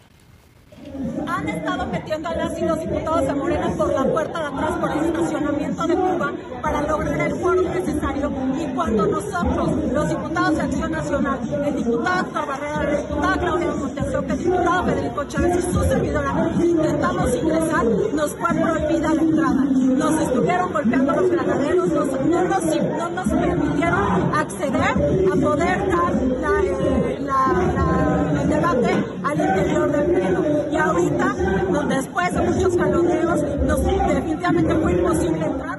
Ella es la diputada Luisa Gutiérrez y básicamente está denunciando pues que se está Que no violentando deja- el proceso legislativo. O sea, normal. Ah, un sí, día no, más. Un día No, o más. sea, un ¿qué día más? Otro que va, acabará Sí. en la corte. Otro, Otro que- más. Pero espérense, porque luego una diputada de Morena, de nombre Marcela eh, Fuente, denunciaba que grupos de choque del PAN les impedían el paso a los de Morena. Aquí están los grupos de choque del PAN. ¡No la dejen pasar! ¡No la dejen pasar! ¡No la dejen pasar! ¡Jala la Vicky! ¡Jala la Vicky! ¡Jala la Vicky! ¡Jala la Vicky! ¡Jala la de a pasar!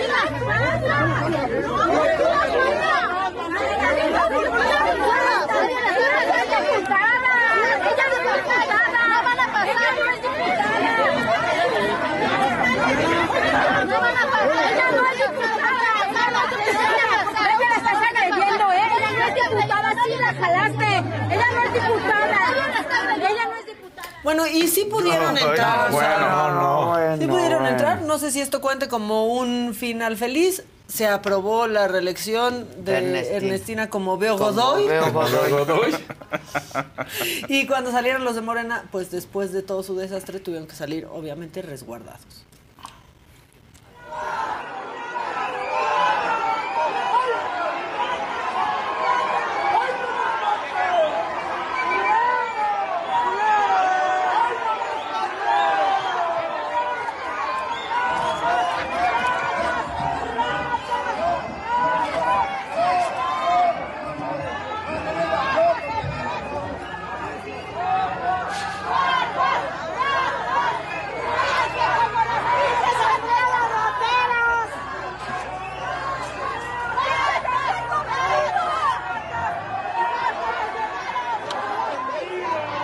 Son porras, no crean que les estaban gritando ratas, son No, porras, no, digo, porque todo el mundo ama para- este, a Morena. Bueno, y en honor al 10 de mayo hice una selección de los que menos madre han tenido esta, esta semana y vámonos directo a Puebla. Miren ahora para lo que sirve un vehículo del ejército.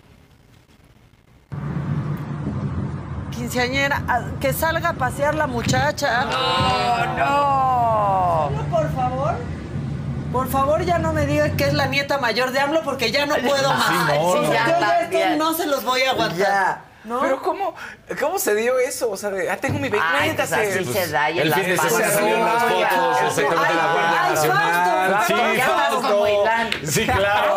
A ver, Sí, le Fausto. llevó, Sí. o sea, ¿Cómo es el ejército le llevó la medicina al hijo del, presidente. Ya parece que rentan ahí sus convoys para, eventos Ahora, especiales. O sea, si fuera un vehículo réplica, eso no está permitido. claro. O sea, eso eso está prohibido. Entonces, bueno, pues este así así las cosas y voy a seguir en el conteo de los que no tienen madre, este, pero ¿saben qué? Tengo una ganadora indiscutible. No voy a decir nada, voy a mandar a este video y ahorita les explico de qué se trata. Mi amor, hoy toca. Sí, ¿verdad? Hoy toca. Sí. ¡Toca gobernadora! Toca, toca, gobernadora, toca que toca, llegó la hora de la mujer.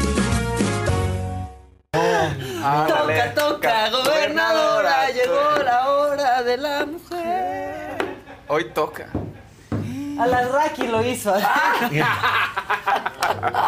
horrible. No, a ver, lo que dicen es que son los ojos, así esa mirada mística que Ajá. sale al final, mirada profunda, penetrante, son los ojos de la alcalde, ex alcaldesa que se llama eh, Claudia Rivera Vivanco, que parece que esos son sus ojos al final. Pues los tiene muy bonitos, No. los ojos. sí, Muy sí. expresivos. Los ojos poblanos son bonitos, Sí. sí. Sí, lo que no son bonitos son sus publicistas. No, pero, bueno, pero ¿quién es que- Toca, toca, gobernadora. Gobernadora.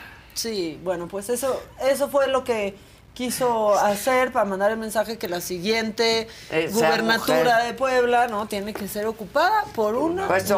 ojalá, ojalá, ojalá, Claro, nada más sí. no hagan eso. No, y O ya sea, sí lo van a hacer. O sea, pobre, ponen ahí como de a- al tío Ajá. de, a ver, tú sal con una bata y es como que te vas a tomar un Viagra, tío. Exacto, ¿Qué es eso? ¿qué es eso? ¿Podemos ver otra vez la Además, batita? vamos a- a ver, por venga. favor. Mi amor, hoy toca. Sí, ¿verdad? Hoy toca.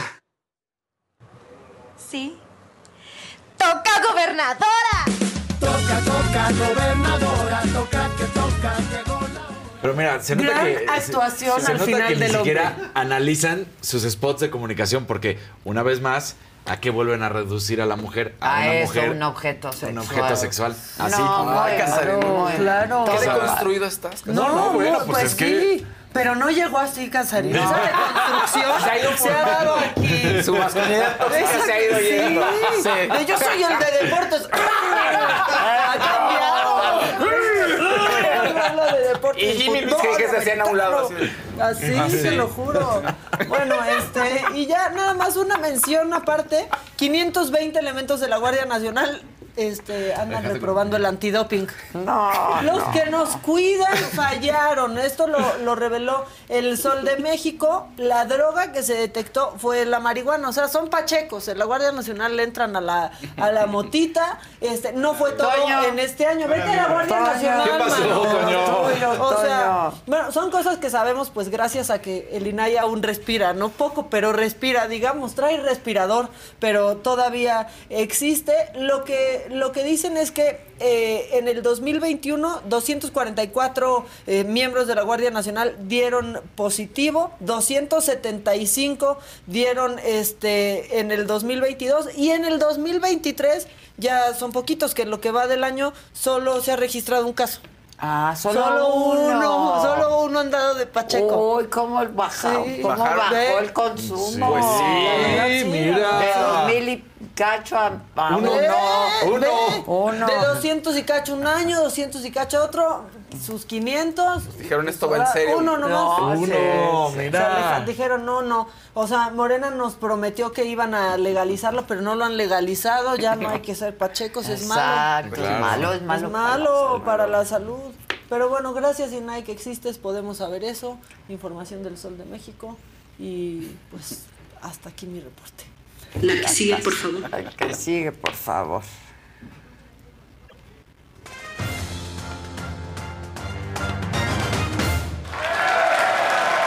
¿Cómo están? Feliz miércoles. Pongan su like, pongan like. Es muy sencillo y compártanlo. Y deconstruyanse. Y deconstruyanse. Deconstrúyanse.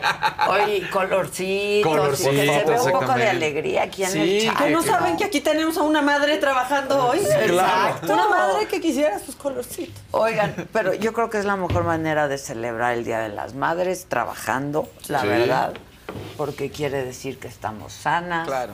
Que estamos activas, que estamos bien, no haciendo la comida para que vengan nuestros hijos. Esa es el pe- la peor manera de celebrar el Día de las Madres. Esta vez, fíjate que mamá te mando yo un gran beso. Ahora sí no me ¿eh? Yo no, pero, lo sí está pero tú sabes que yo sí cocino. Ya sé. Entonces yo sí, la verdad, pero ahorita en esta ocasión mi papá y mi mamá decidieron irse de, va- de vacaciones. Ah, Se muy fueron bien. se fueron Gran allá bien regalo. lejos. Allá de lejos, de lejos. Entonces, Muy bien. esta vez me toca con la coneja, te mando un gran beso y con mi suegra también. Feliz Día de las Madres. Ya está poniendo los chiles asados. Sí, A mi suegra le gusta cocinar, entonces ahí yo ya modo, Poniéndonos, preparando el arrocito, Ahí vamos. Exacto, ahí vamos. Claro. Pero un gran beso, coneja, te amo, eres lo máximo, Ay, la qué gran mamá de. A mí no me dejan cocinar luego. No, no, no, mejor tú espérate para pero tú di algo, porque ya, o sea, te está le- dejando muy mal. No, me deja. Monse, bien. el amor no, de mi vida. Monse es el amor de mi vida, sí, claro. No, pero vamos a, vamos a comprar comida. Vamos a hacer algo con la mamá y con mis hermanos. Sí, es, no, eso lo voy a organizar yo, fíjense. Anda. Sí me dejan. Organizar. Cocinar no, porque dejo todo hecho un relajo. ¿Ya me queda las bien. Ya tengo las flores. Eso. Que hoy cuestan el doble. Regálenselas el el doble. 9 de mayo a su mamá o el 11. Porque- ¿Qué tal cuestan el doble a, mí me, flores? a mí me despertaron con unas flores. Con flores. Pues, ya son las que vienen desde el fin de semana, entonces ya nomás les quedan tres días más de vida. Exacto, exacto. Oye, no te- Un, un triste día para el deporte mexicano y sobre todo para el fútbol porque Antonio Latota Carvajal falleció a los 93 Sí, años de edad. Pero gran vida. Gran vida. Sí, los gran 93. Fue el primero, y por eso el mote, fue el primer futbolista en el mundo, ¿eh? No hay que decirlo que en México, porque ya hay varios que lo han hecho, pero en el mundo, en jugar cinco copas del mundo, y por eso el apodo del cinco copas. Fue un gran jugador, también fue técnico espectacular, lo que hizo con el León. Bueno, pues este hombre cambió sin duda alguna la cara de, los deportistas. Se habla de que hasta en algún momento el Real Madrid lo quería para llevárselo a, dirigir. Bueno, pues la Tota Carvajal eh, deja un legado importantísimo. Ya lo sabemos, hoy en día ya hay muchos futbolistas, no solamente mexicanos como Rafa Márquez, Memo Ochoa, Andrés Guardado, que tienen cinco mundiales. Bueno, pues también Leonel Messi con cinco, Lothar Mateus. O sea, ya, son muchos los que tienen cinco mundiales. Ya se habla de que están buscando el sexto, pero la Tota Carvajal, un futbolista que sin duda alguna hizo historia. Y cuando Sí, era comentarista, ¿tú te Cuando era comentarista también. Que le tuvieron que quitar el micrófono, le cerraron el micrófono porque de pronto se oía, ¡No! ¡Pégale! ¿Qué Sí. estás haciendo? Y todo el mundo, "Oye, Tota, espérate, estamos en la Pues está narración". bien, así tiene que ser, claro, que, que se vea, que se. que Como se tiro sepa. directo. Exactamente. Como tiro directo hoy a las 5 de la tarde. Queremos No se- golpes. Sí, va a ver, Cada vez va subiendo más de tono. Ahí suba, vamos, que ahí vamos, suba, claro, exactamente. Que se vea que va con todo, que se vea que va con Verdecito todo. de Gabriela Salinas. Saludos, Gabriela. Nada más dejó su verdecito ahí. Este, hoy, hoy por la madrugada pasó un, un accidente, la verdad es que muy feo, donde un equipo de fútbol que se estaba trasladando a Guadalajara para una competencia se sale de, se, pues, de- se desbarranca y entonces varios niños que iban en el equipo de fútbol están lesionados. La- la- la- lo, lo bueno es que están, o sea, dentro de lo malo es que están lesionados, no, No graves. pero No una mamá falleció. Ay, ya no. No, Casarín. Este, sí, entonces, bueno, pues hay, hay que decirlo, justamente esto sucedió, iban a competir en un torneo que inicia el día de mañana. no. La, la gobernadora de Colima ya salió también a poner un tuit, se los han llevado a hospitales privados, sí, esto fue muy lamentable, se dio muy temprano, entonces, eh, muy triste tener que decir esto y sobre todo, pues, obviamente lo de la la, la mamá fallecida y, y en este día que sin duda alguna pues marca un, momento terrible. Entonces hay, que decirlo, ¿no? Este accidente ocurrido en la autopista Guadalajara-Tepic, kilómetro 73, eh, transportaba al equipo fútbol femenil que salió de Colima rumbo a Mazatlán para este partido. Era el Club Deportivo Villa de Álvarez. Entonces, de, de acuerdo, aquí está la gobernadora, dice sobre el lamentable accidente en el autobús de pasajeros. Se informa que una mamá es la que ha fallecido y dos de los niños, no lo dice niños, pero dice dos menores de edad, están lesionados. No, está tristísimo. Pues sí. Imagínate. No, qué más. Exactamente. Y en el- en Te- Camino ¿no? a un encuentro un- deportivo, unos niños. No, está Sí, horrible.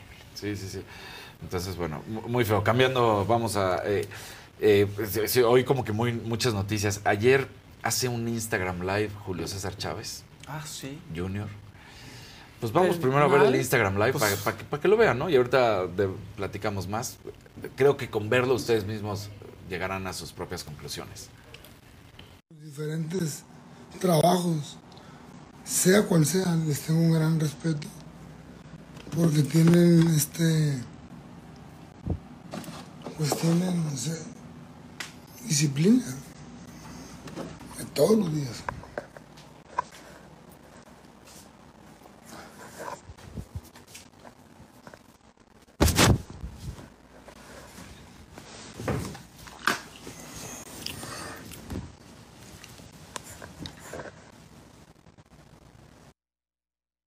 Ese ya fue el final, de hecho, me lo- yo lo había mandado. Pero bueno, ahí, ahí está esta situación. Julio César Chávez, pues ¿Qué dice que lo.?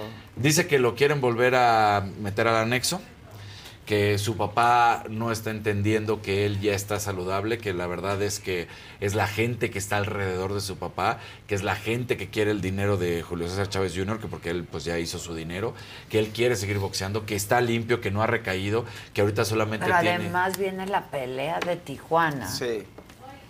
Yo entrevisté a Julio César Chávez a ver si pueden sacar el fragmentito de la entrevista donde hablamos de Julio César. No hemos publicado esa entrevista, está hecha para el nuevo programa que vamos a hacer, que es solo con Adela. Eh, y hay un fragmentito donde habla justamente, de- dice, yo voy a hacer lo que tenga que hacer aunque me odies para intentar que tú estés bien. Hay una parte, si ahorita le, le- porque ese ya era el final, si podemos echarnos un poquito más para atrás, donde lo, pero para, para que lo vean, porque él dice, este, es muy fuerte. Yo viví todas estas adicciones de mi papá, las viví desde niño. Luego yo las propias. Que No, tuve pero en- además en- en- él lo llevó al anexo a su papá. Sí, Y entonces- él lo llevó al anexo. Entonces dice, yo ya eso lo viví con mi papá y luego sí, yo también lo hice en mi carrera pero hoy pues me quieren quitar eh, todo mi dinero, ¿dónde va a dormir hoy la, la mamá de mis hijos? Porque mis hijos también pues no pueden sufrir. Pero Y ¿quién le quiere quitar ese dinero? la gente alrededor de su papá que lo quiere meter al anexo. O sea, que lo quieren meter al como- anexo para quitarle dinero a su Ajá. papá. No, a él, a él, A él. el dinero de Julio César Chávez Porque Jr. Porque hecho él ha hecho mucho dinero, Él ¿eh? ha hecho Pues mucha sí. lana. Es más, la pelea del Canelo, nada más para que dejémoslo así, la pelea del Canelo a él, a él, a él, le dejó 5 millones de dólares ya, así. Más, súmale otras peleas y lo que quieras. no, pero él ha pero ese, hecho por ejemplo, sí. Suena como, suena como un pensamiento ahí paranoide en realidad, ¿no? O sea, Sí. como la gente, la gente me quiere quitar. Parece como, como Mira, lo por que le ejemplo, pasó a dice, Richie hoy. Ándale, dice, hoy ya no quiere que boxee, hablando de su papá, eso es egoísmo porque siempre lo he apoyado, me gustaría que siguiera boxeando, pero algo cambió en él, cambió su comportamiento, no sé si algo está tomando o le A están ver si algo. podemos ver esa parte. Gracias a Dios. Ando, ando muy bien. Eh, me, he sentido, me he sentido bien. Me voy a operar la nariz, pero me he sentido bien. Nada más en las cuestiones de, de- de emo- emocionales con las demás personas. ¿Me explico? Eh, en cuanto yo entré a- al anexo esta vez y pensé que todo iba a cambiar, que, iba a estar bien. To- todos ellos dijeron que, que el problema era ese, que iba a cambiar por completo ya. Y cuando, y cuando salgo, me doy cuenta que no, que eso no, no, no cambió. Es lo mismo, sigue pasando lo mismo. Y, y me da, no pena, no pena, pero mi voz, me voy a operar mi voz, estoy enfermo. Les comenté que tengo que operarme. Es láser, es rápido. Si, si Dios quiere, en, en media hora estoy ya, ya bien. Esperemos que sea lo que Dios quiera.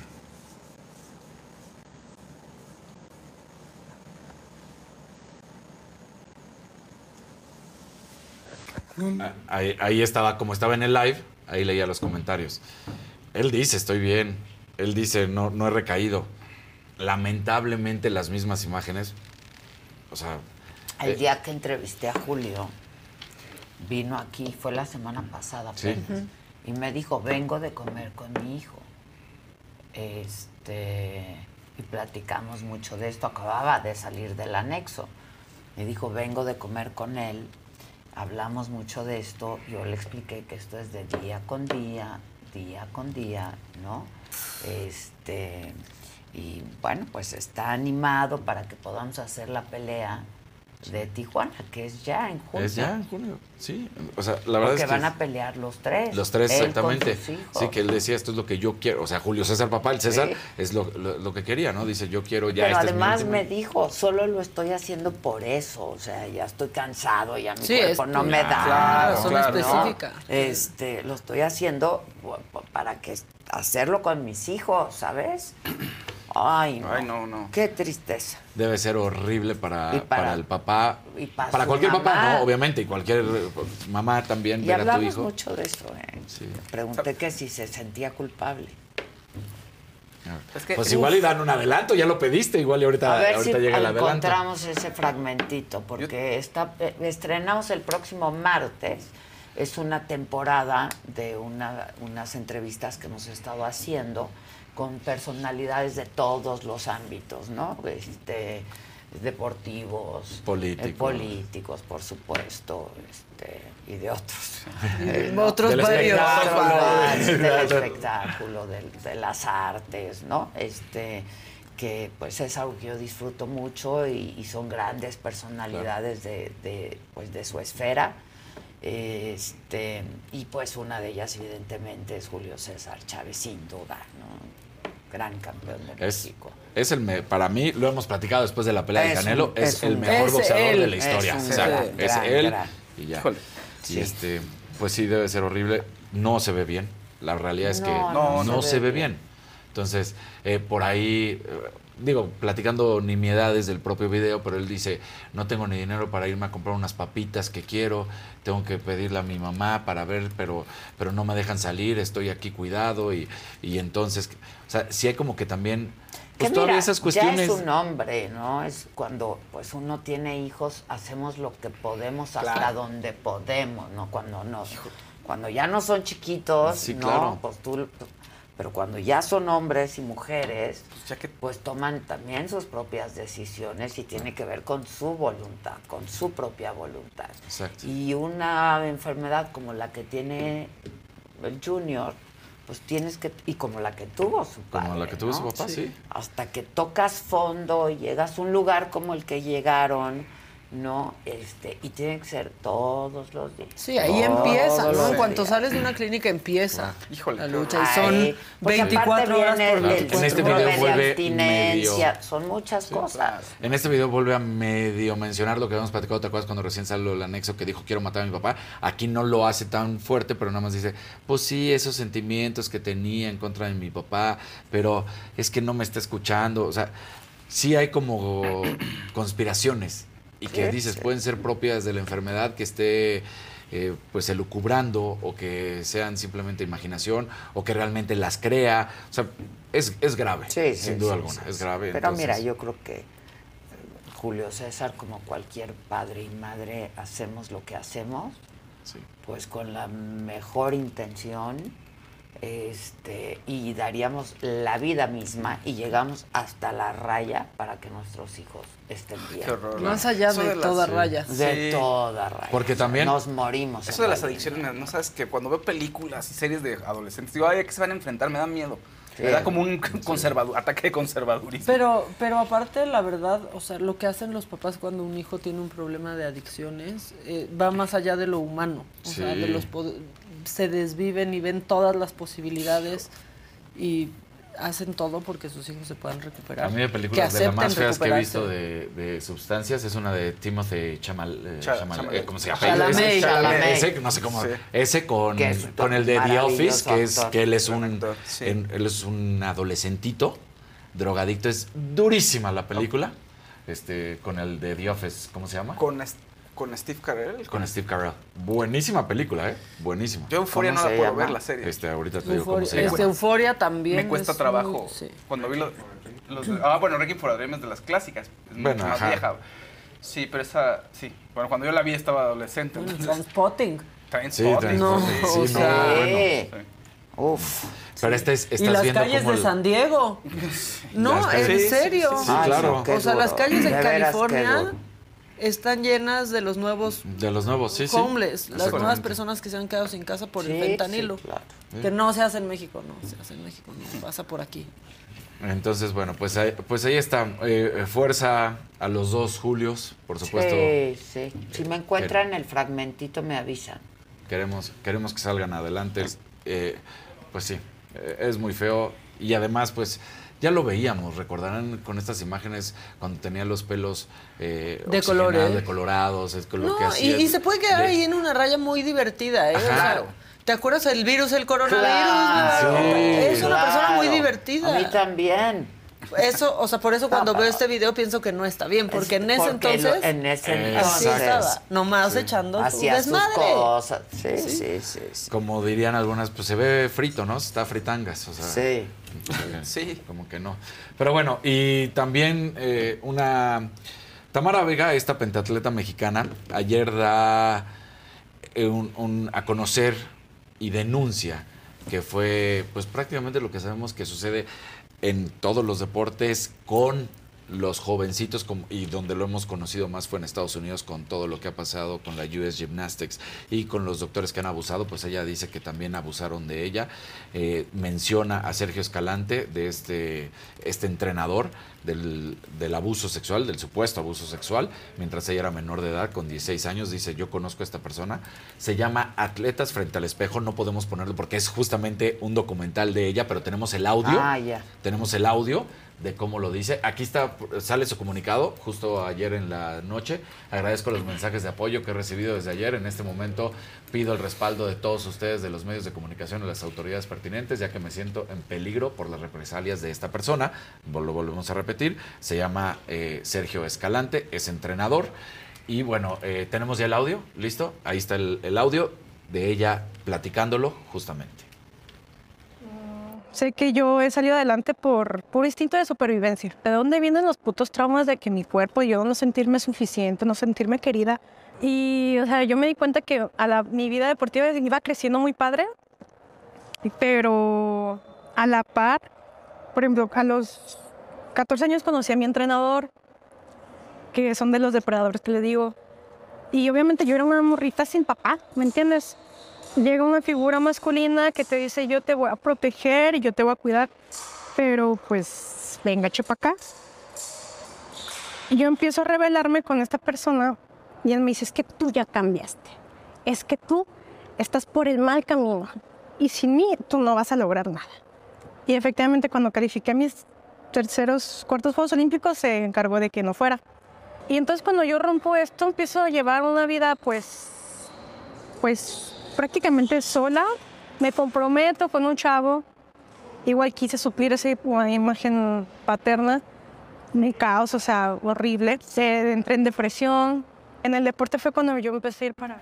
Ahí está, habla de esa relación que tuvo con el boxeador eh, y dice, me dejó, es, es más profundo obviamente porque sigue hablando de cómo cae en esta depresión porque comenta que pues eh, este boxeador que ya sabemos y ella ya no lo menciona, entonces ¿para qué yo hacer ruido de eso? Dice, pues es que me, se va con otra chava, me, me termina poniendo el cuerno, yo digo, pues es que igual yo estoy fea, entonces ahora empecé a consumir sustancias, empecé a Oh. vomitar, empe- o sea, ha- habla de lo terrible que fue y cómo salió adelante. Es un documental, está, está muy bien hecho, son varias atletas a las que va entrevistando, cierra con una entrevista a ella A misma, ella, donde comenta todo esto y que pues ahora está buscando un lugar para eh, París 2024, pero lo que más le importa claramente es visualizar estos abusos porque dice, esto sigue sucediendo en el deporte mexicano, en las federaciones del deporte mexicano, porque es muy común ver a una atleta jovencita, y cuando habla de jovencita está hablando de como ella le pasó, de 14, 15, 16 años, con adultos que son los entrenadores o las entrenadoras, ¿no? Y dice, pues esto está pasando y, y nadie dice nada, nadie dice nada, ninguna autoridad apoya, eh, apoya a los, a los atletas Sí, o a sí, las sí. atletas y hay que poner un alto. Entonces, durísimo el caso. Por supuesto, va en contra de, de Ana Guevara, porque dice, pues no, no, no es posible Pues esto que ha no hay sucedido. apoyo, ¿no? no hay apoyo. También habla del Comité Olímpico Mexicano, porque pues eh, ella dice, pues yo he estado en, en los dos lados. Claro, dice, ahorita sigue pasando todo esto. Y, y- y lo que, pues ya sabemos, del otro lado en la CONADE no van a hacer absolutamente nada. Eh, Marijose Alcalá lleva poco tiempo en el Comité Olímpico Mexicano y está tratando de visualizar todo esto. Esperemos que encuentre una solución a este caso porque sí, sí es muy grave lo que sucede con Tamara y pues ella está tratando ahora de encontrar un camino ¿Y eso dónde deportivo. se ve? Ese está en, creo que es YouTube, sí, es YouTube, ahí está en Ah, en YouTube, ahí es donde lo vi. ahí Ya en dijeron, YouTube. Casarín, nos estás deprimiendo. Sí, perdón, perdón. Veníamos bien arriba. Hoy, hoy- hoy fue, hoy fue Tanta momentos. risa. ¿Y Sí. luego qué pasó? Aquí tenemos el fragmento de la entrevista con Julio César Chávez. Acabo de comer con mi hijo Julio, que acaba de pasar por un proceso de Ya un año, sé. ¿entiendes? Durmiendo en el suelo, comiendo verduras podridas, durmiendo donde dormía su papá. Qué cosa de la vida, ¿no, Adela? Justo estaba yo pensando eso. Yo creo que no hay nada más doloroso, ¿no, Julio? la que ver a tu hijo tener que pasar por lo que tú ya Sí, pasaste. vivir, vivió lo que yo, o sea, pues él vivió mi adicción, ¿me entiendes? Él estaba muy chico, ¿me entiendes? Mi hijo, pero, pero él vivió todo el daño que yo hice yo, todo el daño que me hice. Y cómo los patrones se repiten, ¿no?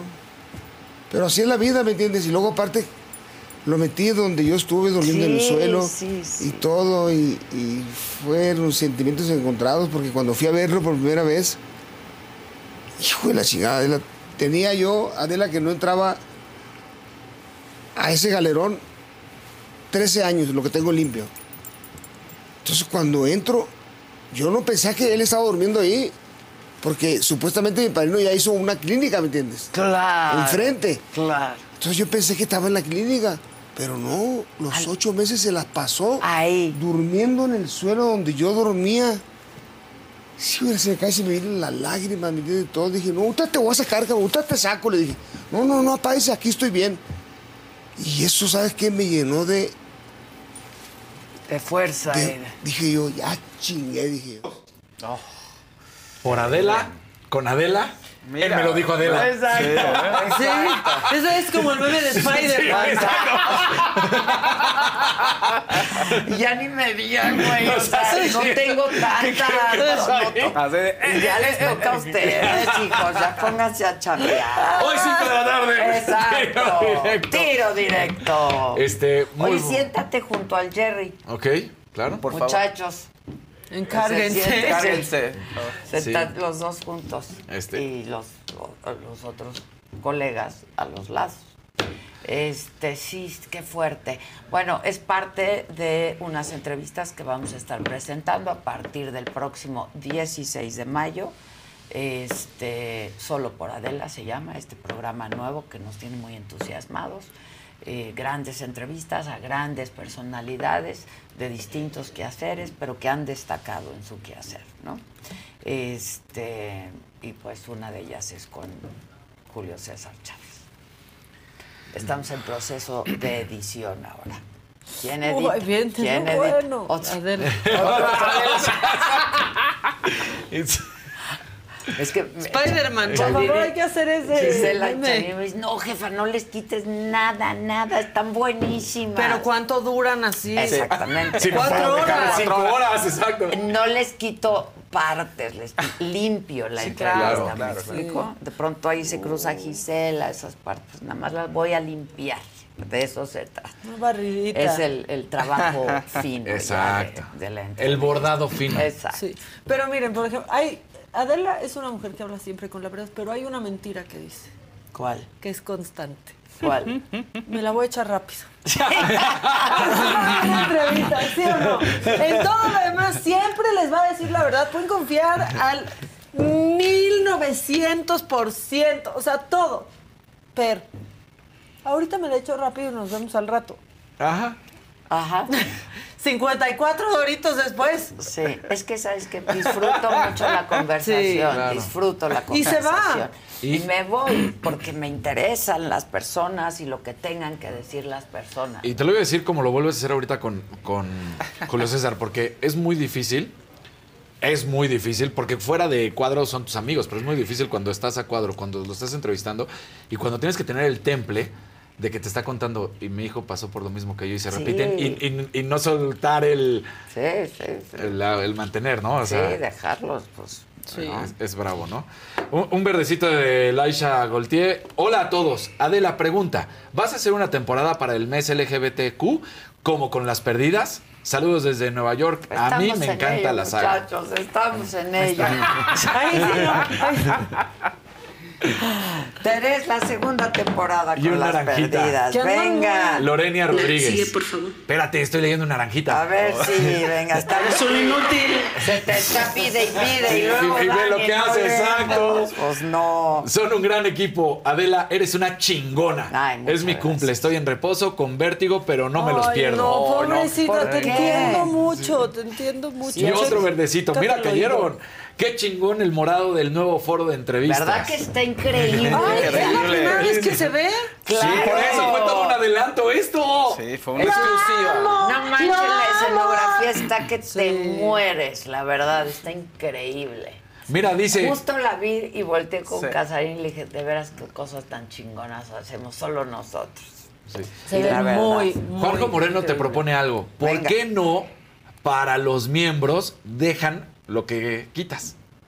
Ah, como Ah, extra. only. Sí, si quieren, sí, claro, claro. Este, por supuesto, a ver, no quito algo porque no quiero que se Que se- vea, Ajá, exacto. sino para limpiar la entrevista, que dure un poco menos, ¿no? Claro. Este. Sí, que fluya. ¿no? Porque, eh, sí, exacto. No, no, a ver, yo dejo lo- la, la, la carnita, pues por supuesto Sí. que ahí está. La Pero- grasita con la carnita, Exacto, todo. Pero es que luego Ay, la entra- pura pechuguita y ya. Luego entra la Kiss, luego entra el Isaac, y pasan los Kleenex, y Sí. pasan, el- Sí. ¿no? Este, pero sí, por supuesto, claro que sí. Este, yo estoy muy entusiasmada con este, con este proyecto, es algo que me gusta mucho hacer y este, y pues nada, lo pondré una vez más a su consideración. Luego me dicen que los millennials no aguantan tanto tiempo pasar, ¿no? No, ¿sabes? No, porque yo he visto shows y Claro podcasts de dos horas de gente que está jugando videojuegos Claro. y platicando. Claro. Y es para jóvenes, jóvenes, jóvenes, ¿sabes? Sí, 20 bueno, años. Lo que pasa o sea. es que este es otro, otra clase de contenido, Sonido. ¿no? Este, pero, pues justo lo que queremos es pues que los chavos sepan, conozcan, Claro. aprendan. Esto es parte de nuestra Sí, historia, nuestra claro. cultura, lo que nos han heredado, lo que les vamos a heredar, Exacto. ¿no? Este, en donde se habla de, de- de sentimientos, de ideas, de conceptos, de- y, y- y- y bueno, pues muchachos, Sí. este, entrenle. Y figuras, ¿no? Y figuras. Justamente, que a veces escapan a tu que generación y que debes de conocer. Claro, y que te inspiran y que quieres. O sea, En porque fin. hay unos que solo saben ya del canelo. Exacto. Acá, Claro. Pero espérense. Pero Hay- hay ha- mucho. Ha todos tienen ha un papá. otros, claro, claro. Un verdecito de Eric Hernández. Adela, por favor, saluda a mi mamá Anel, que nunca se pierde tu programa. Saludos desde Oklahoma. Ay, pues muchos besos y saludos, claro. que Un sí. saludo Feliz a día. todas y a todos en este día. Exacto. Exacto. Sobre No. todo a todas Qué en padre. este día. Que gane Guadiana para tener tanto Ay, material. que nos reiríamos muchísimo, de verdad. Ya el estado como quiera, oigan. Pero bueno, no puede ser esto. Ahí está. La que sigue, por favor. Ahora sí. Venga.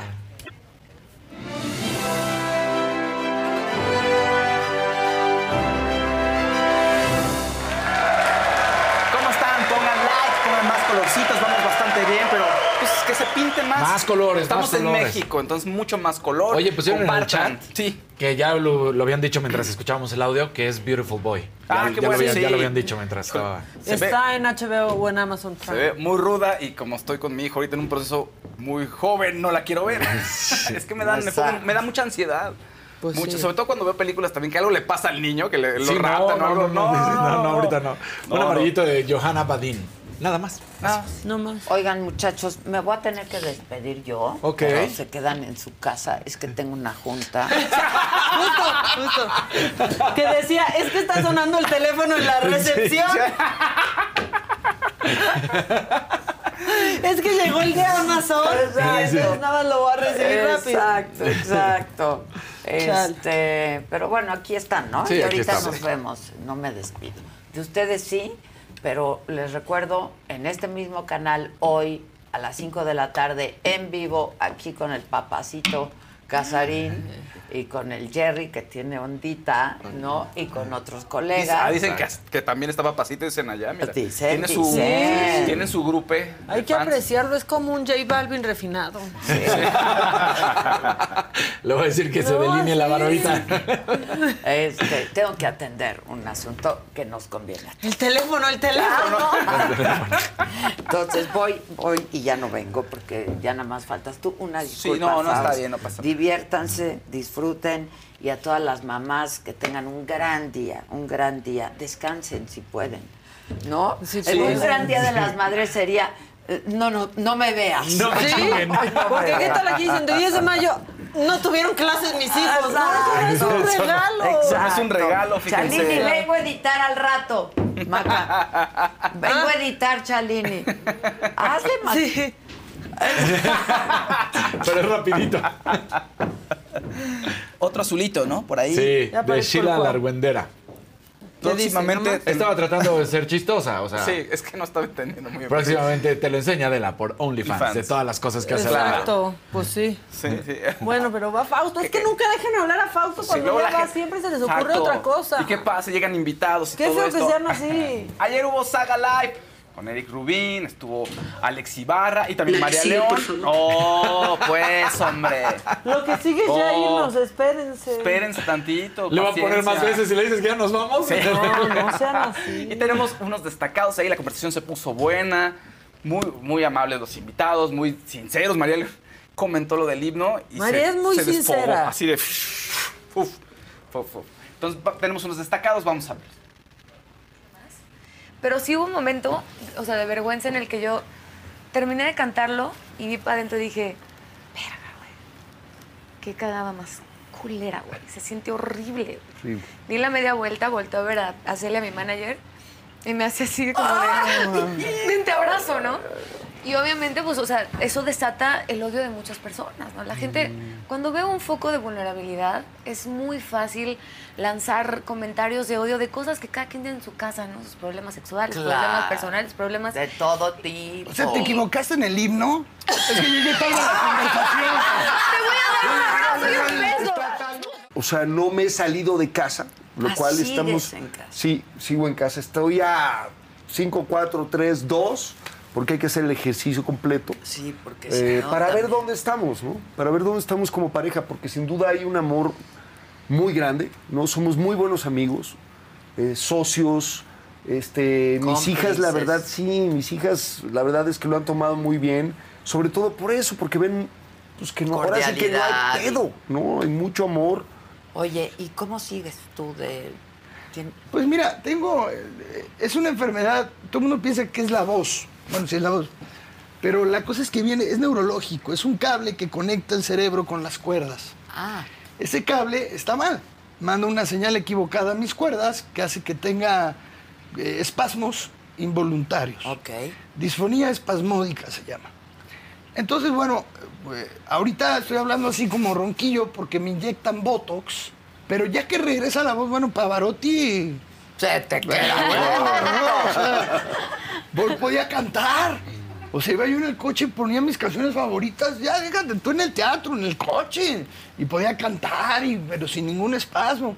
Solo que tiene una... una Duración. Dura lo que dura el Botox. Claro, claro, claro. En cualquier parte del cuerpo. Y la verdad, este sí, eh, ahorita que oyes cantarle esta canción, pues. Sí, claro, o sea, tenía ¿quién- que ser Sandy. pues, ¿cómo? ¿Quién? Ah, sí, no. ¿Quién? No, la Ah. Romy, no, no, ya. Mira, ya con Romy ya, ya es un tema que platicamos, es una divina. Este, es que te cuento un poco. Romy es la hija de Niurka Marcos. Ajá. supe, supe. Sí, salió a decir que, que Que ella estaba defendiendo, mismos. estaba ella defendiendo a un compañero que no quedó. Y entonces, este, dio un comentario, se viralizó eh, y me escribió. Oye, perdón, este, no quise decirlo así, porque dijo que, que yo estaba hasta en la sopa, que yo todas las horas de Go, que yo no sé qué. Entonces, le di mi celular, le dije, márcame, hablamos, le invité a mi casa, platicamos, me dijo sus inquietudes. Es una chica bien joven, es una chica que tiene mucho talento, que es... Y que tiene No, y tiene ganas de decir, ¿no? tiene ímpetu. Yo creo que eso es súper válido y, y, de hecho, valioso, no solamente válido. Eh, pero también hay muchas cosas. Pues es una está. reina, Es María. una reina, güey. Oye, O sea, pero todas te- lindas. María, yo te amo. Ahora es como así el corazón. Ya lo hacen No, lo voy a hacer distinto, todo, ¿no? todo, sí. Ya ni sé cómo. No, así. No, ahora lo hacen como así. Sí, ahora es. Pero no me sale, parece que tengo nomás ahí una artritis. Pero todas lindas se fueron a platicar, ¿no? En hombres podría pasar, pero eh, fuimos a platicar de Top Gun y no sé, algo diferente. Ellas, se escucharon, ¿no? Intercambiaron visiones de, de vida. Hombres, te abres la chela, sí, qué pedo, y se No, acabó. Casarina, abrazo. ¿No? ¿O qué? Ajá, ¿O qué sí. sería? Sí, Algo que nos estás tratando de chocan decir. los- ponemos una cubeta acá arriba y Exacto. chocamos y ya. Y todo bien. Oigan, eh, hoy sería el cumpleaños de Cristian Ba, que falleció en 2019. Y Humberto Zurita le puso un post muy bonito en su Instagram. Muy, muy bonito. Le dedica el poema 20 de Pablo Neruda, un fragmentito, lo pone ahí. Eh, mi alma no se contenta con haberte perdido, mi corazón la busca y ella no está conmigo. Es tan corto el amor y tan largo el olvido. Hoy en este eh, mundo cumplirías tus felices cumple. Eh, Siempre amada y siempre en mi corazón, tu recuerdo imborrable alimentando mi amor para seguir amando la vida. Gracias por haberme dado tanto. Eso dice Humberto Suita. Y a Stephanie Salas, que ahorita es la pareja de Humberto, dice, te amo. Muy modernos. Pues tiene que convivir con el recuerdo de ella, ni modo, y se Pero acepta así. y Stephanie ya. conocía Claro. a Cristian y la quería mucho. Iba a las fiestas de sus, Sí, sus hijos, se llevaban. sí, sí. Tenían las mismas edades. bueno, Está Michelle y Sebastián.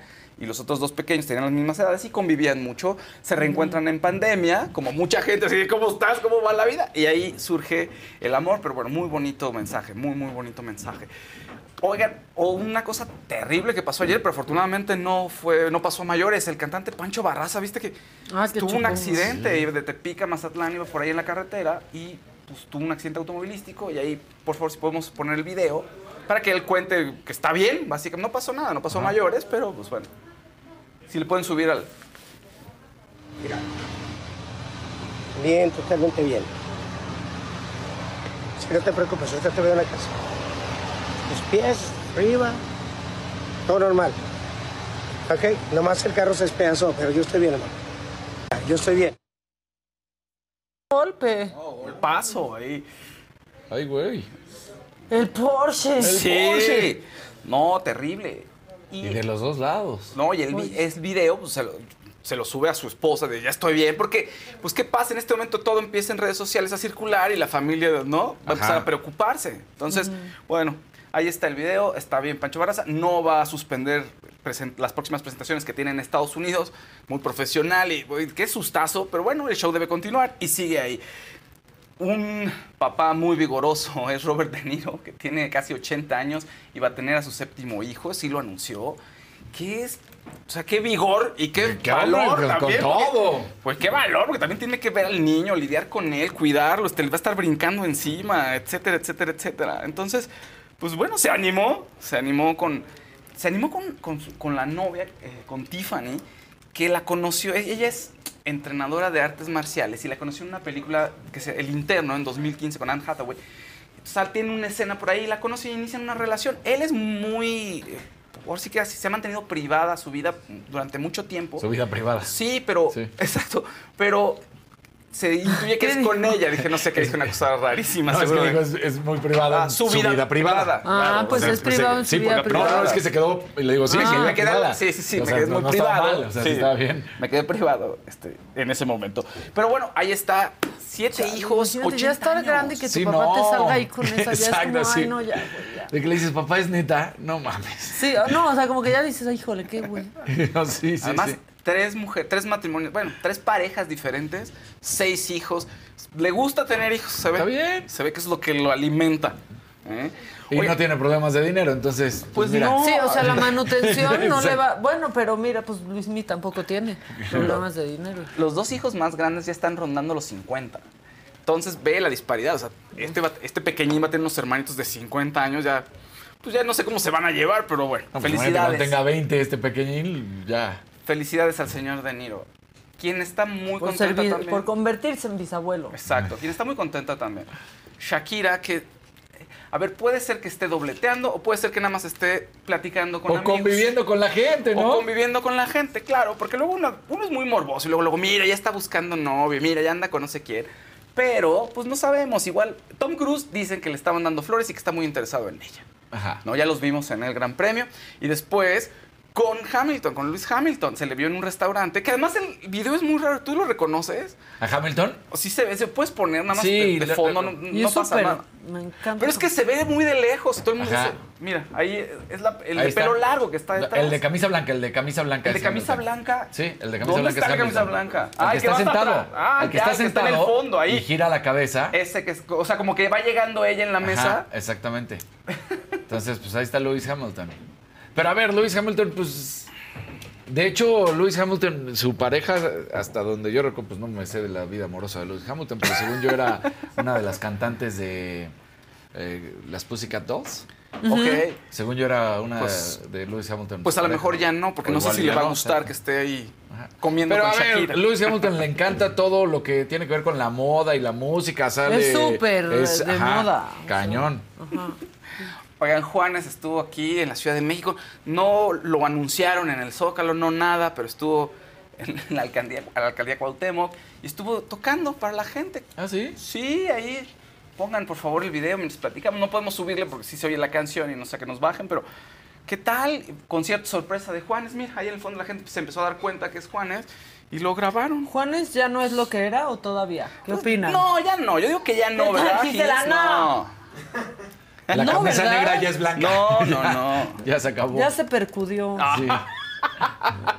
No, es pregunta. O sea, a mí No, me ha gustado lo- siempre normal, ¿no? Me, o sea, A mí sí me gusta, la verdad, pero, Pero sí, ya no es. ya no es lo que antes fue. No, estuvo en la es zona más, yo no sé si ha sacado un disco últimamente. No, así es de... lo que era Juanes, pero bueno, tiene su importancia todavía. Claro, no, probablemente no estaría en un Claro. zócalo ahorita, pero pues esperemos en un par de años. La alcaldía Cuauhtémoc dice, esta es la verdadera esencia de los conciertos gratuitos, estar en contacto directo con la gente, sin vallas, escenarios o estrados, como también debe ser la labor de un funcionario. Gracias, Juanes, por haber elegido nuestra zona rosa para brindar tu talento, dice la alcaldía de Cuauhtémoc. Pues está chido que estaba ahí en Sí. la esquina. Bueno, también hizo eso una vez Arjona en el metro y luego no lo, no lo reconocía nadie, ¿no?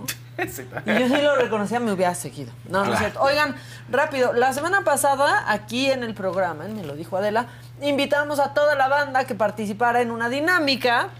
¿Se acuerdan Sí. bien? Que consistía en enviarnos un video en el que agradecían a sus mamás por la mayor lección que les dieron en su vida y así pues se podían ganar un kit de joyería Nice hoy 10 de mayo y ya tenemos a los ganadores y aquí están sus videos. Echen. Buenas tardes, Adela. Ojalá y pudiéramos ganar este kit de joyería para mi mamá. Solamente quiero decirle a mi mamá que gracias por ser mi madre. Me siento muy orgulloso de ser su hijo. Porque la verdad, mi madre nos ha enseñado a enfrentar la vida. A pesar de los problemas, de las circunstancias, ella siempre nos ha enseñado que con educación, con valores y respeto se, se consiguen las cosas. Gracias, madre, por ser mi madre, por darnos esta educación y por nunca soltar a ninguno de tus hijos y por siempre darnos un ejemplo a seguir. Te amo, madre. Gracias. Bueno, yo quiero participar por mi kid y algo que quiero compartir o la lección más grande de vida que me ha dejado mi mamá es aprenderle pues que cuando uno tiene un sueño lucha por su sueño y además de que pues la toalla no se tira tan fácil, ¿no? Ella hace ocho años fue un paciente de cáncer de mama y logró superar eso pues poniéndole todas sus fuerzas y ganas de vivir y creo que para mí esa es la lección más grande que, que le he aprendido, que ella pues es este una guerrera y que la toalla no se tira tan fácil. Así es que gracias mamá por seguir aquí, por echarle muchas ganas y por, por apoyarnos siempre. Hola, grabando videíto para, me lo dijo Adela desde el trabajo, vamos haciendo promoción. Eh, agradezco infinitamente a Dios por darme una mamá tan hermosa, por habérmela prestado 36 años, que ahora sé que está mejor. Y creo infinitamente en el amor de mamá a hijos.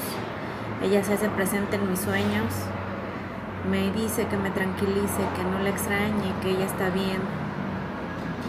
Me dice y me regaña en los sueños para que ame yo tanto a mis hijas como ella me amó a mí y a mis hermanos. Mamita hermosa, donde estés, te amo tanto, te extraño tanto y te debo tanto que no sabría cómo darte darte todo lo que tú me has dado, regresártelo. Está el cielo, mamita. Te amo. Hola. Bueno, creo que la lección de vida que mi mamá me ha dado más importante hasta el día de hoy es el amor que una mamá puede hacer por sus hijos. Eh, estoy a un par de días a que me operen y me pidieron donadores y no conseguí quién y mi mamá fue a donar sangre por mí. Eh, ella tiene 63 años y creo que fue lo mejor que me ha dado todo su amor y, y la enseñanza de lo que una madre puede hacer por sus hijos. Bueno, pues Eso. ellos son los, los ganadores. Muy Luis bien, Alberto Maguillar Mondragón, Erika Carrillo España, Lisbeth Hernández Peña y Juana Ruth López. Gracias de verdad a todos los que participaron, a los ganadores muchísimas felicidades y los vamos a contactar vía WhatsApp para que puedan pasar por sus regalos y por supuesto, ¿saben gracias a quién? ¿A quién? A nuestros amigos de Joyerías Nice. ¡Eso! Que por eso le voy a dar regalo a mi mamá. Claro. Bueno, felicidades a todos ellos. Ustedes también, pues cómprenle regalo a su mamá, llévenla a pasear, háganlo, hagan, hagan especial su relación con, con su madre, pero todos los días, no solo, no solo hoy, que va a estar el caos en toda la ciudad y en todos lados del país. ¿Qué pasó, Fausto? ¿Tenías Oigan, algo más? Sí, eh, una recomendación para la gente que le gusta el teatro. Pueden ir a La Reina de Belleza de Linan. Es una obra de teatro con Sofía Álvarez, una gran actriz. Ella tiene un programa, todavía lo, bueno, lo lo hizo un pa- antes de pandemia incluso, de niños en el Canal 11. Entonces muchos lo conocen por, la conocen por eso. Es esposa, bueno, del fallecido Héctor Bonilla, pero es una gran actriz, Sofía Álvarez.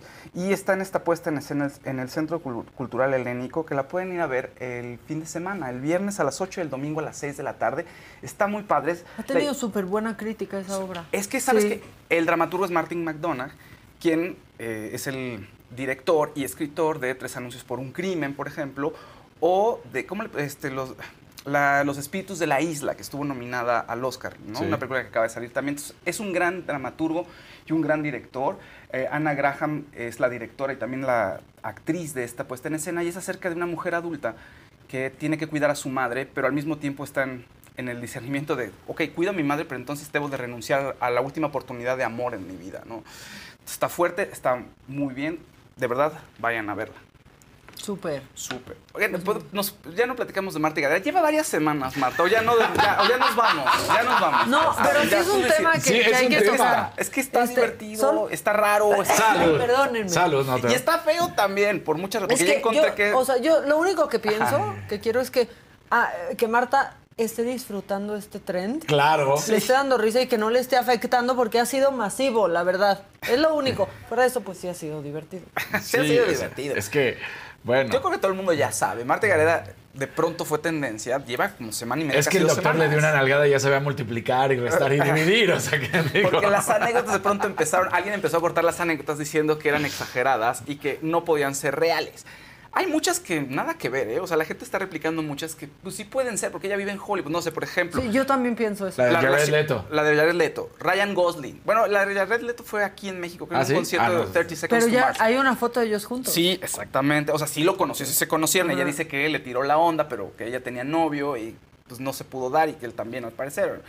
Y eh, bueno, Ryan Gosling, ella se está cayendo en un restaurante y la agarra.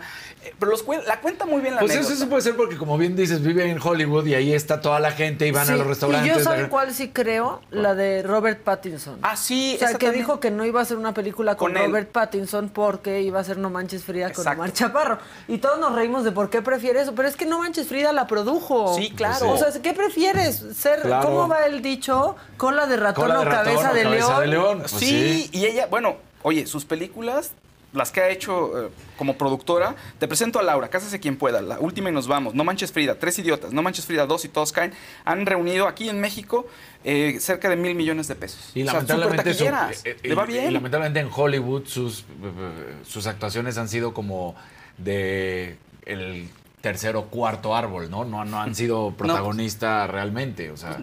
No, no como Isa, por ejemplo. Exacto, Sí, no le ha ido o también sea, como a Isa, En pero ese sentido, es a lo que me refería. No, no estoy de- despreciando su carrera en O Hollywood, sea, yo sí hubiera preferido producir y ganar más lana, Claro. No Manches. Frida, a una con que con Robert, Pattinson. que además seguro no le gustó tampoco el guion o algo no le encantó. Ay, Y que nosotros, porque lo vemos desde nuestra realidad, Claro. pensamos que eso no podía pasar, porque la verdad es que las probabilidades de que nosotros nos estemos yendo de hocico y nos salve Ryan Gosling son nulas. O sea, la única que sí O yo sea- digo no es la de a los tres meses Cuatro. o no sé cu- cuatro, Cuatro meses que hablaba. hablaba. Dices, no, espérate. Es que sabes O sea, que no. el está y tengo un bebé de un año, tiene- dos meses. O sea, no. tiene un Pero halo. Paola hablaba a los seis, dice. tiene un halo ella de magia. O sea, todo lo cuenta con un tema de decreto. Por ejemplo, lo de Ryan Gosling dice, una amiga me dijo, cuando lo conozcas, eh, preséntamelo, me lo tienes que presentar. Y de pronto estaba con esta amiga en un restaurante y es cuando ocurre el hecho. O sea, van al baño, Ajá. se para Marta se atora y Ryan Gosling la detiene, la salva, ¿no? Entonces... O, por ejemplo, hay una ¿No cosa... estaba una- viendo La La Land? hay una... hay una anécdota muy rara que cuenta que estaba con su, con su familia en un viaje de 15 años en los estudios Universal. Entonces que fue unas escaleras que de pronto dice que dijo, yo voy a vivir aquí en Los Ángeles y voy a, voy a ser actriz, ¿no? Me voy a dedicar Ajá. a esto y de pronto se le puso la piel chinita. Pasa el tiempo, llega el momento de la película de Keanu Reeves y de la audición y pues resulta que está en las mismas escaleras de los estudios Universal cuando ella que cuando ella fue y se acuerda, pero entonces ella ya en ese momento ya está en Hollywood, o sea, ya tiene un Claro. proyecto ahí, ya tiene un pie, ya está a punto de hacer carrera ahí y dice, le voy a gritar a- la niña de, hace- de cuando tenía 15 años que sí se puede, sí, aguanta, sí se puede lograr el sueño. Pero ella cree en eso, o sea, sí cree que, esa, que es, haber dicho eso, viajó en el tiempo y se contactó con ella misma de 15 años. Pues qué bueno, Sí. si eso O sea, lo sí. cree, pues adelante. Yo creo que vio mi encuentro conmigo mismo de, de Bruce Willis. Exacto. O la Que casa en el lago de Keanu padrísimo. ¿Se Reeves. imaginan verse así de chiquitos y cargarse como lo pudo hacer Marta y Gareda? Entonces, Este, Un naranjita. tiene ¿Qué estos comentarios. naranjita? Joana Badín. Hola, soy una chica trans y siempre veo las repeticiones con su respectivo like. Gracias por hacer mi gym más ágil y feliz Día de las Madres a la señora de la casa. Muy bien, Joana, pero espero que sí estés así dándole duro al gym, no, como los que van dos horas a la escaladora A tomarse la foto. y se recargan en la escaladora dos horas. Y es como, güey, quédate en tu casa viendo Claro. la tele. Viéndonos a nosotros, pero qué bueno que tú lo haces en el, en el gym. O si Bueno, lo hagas como Maquita que dice, me están viniendo a hacer ve- venir al gym y no hago nada y me quedo en la pelota. no, desde la- ah, sí, es cierto, pero estaba de vacaciones. Abrazo a sí Marta. voy. Yo sí te creo, Marta. Yo te creo, Yo sí te creo, también. yo sí te creo. Incluso cuando dices que viste a un demonio por ahí en casa de tu abuela, que tu papá vio un alien muerto, te creo, yo te creo. No, dijo que su papá vio un alien muerto. no, Sí. su abuelo, su abuelo. su abuelo, perdón, sí, su abuelo. que Bueno, no había pero visto también hay un hilo en Twitter, hay un hilo en Twitter en donde prueban que todo lo que ha dicho Marta y Gareda puede ser real. Ajá. O sea, lo- A lo- ver, las cosas de Hollywood, pues sí, sí las no, los crees. Hollywood, las sí. otras cosas dices, Claro.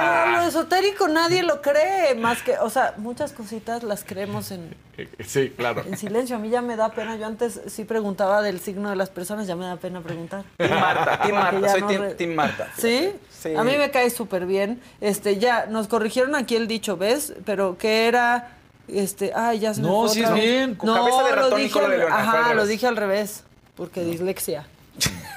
bueno, este, que ya vamos a festejar a nuestras madrecitas. Denise de Calaf, desempólvate, desempólvate, disfruta tú también tu día, Denise. Tú también disfruta este el día. ¿Qué, qué voy a hacer en Unicable? Pues hay unas cosas, unas cosas. Pero pues es que Ahí nos trabajo ahí desde hace mucho. Pero bueno, vámonos. Festejen a sus madrecitas. Gracias disfruten. igualmente. Gracias. Este, regálenles algo, llévenles postre, llévenles algo que les Lo guste a ellas, no a ustedes. Por favor, no sean como Homero Simpson. No sean como Homero Simpson. Hasta mañana a las 9 de la mañana. Aquí vamos a estar toda la banda. Bye.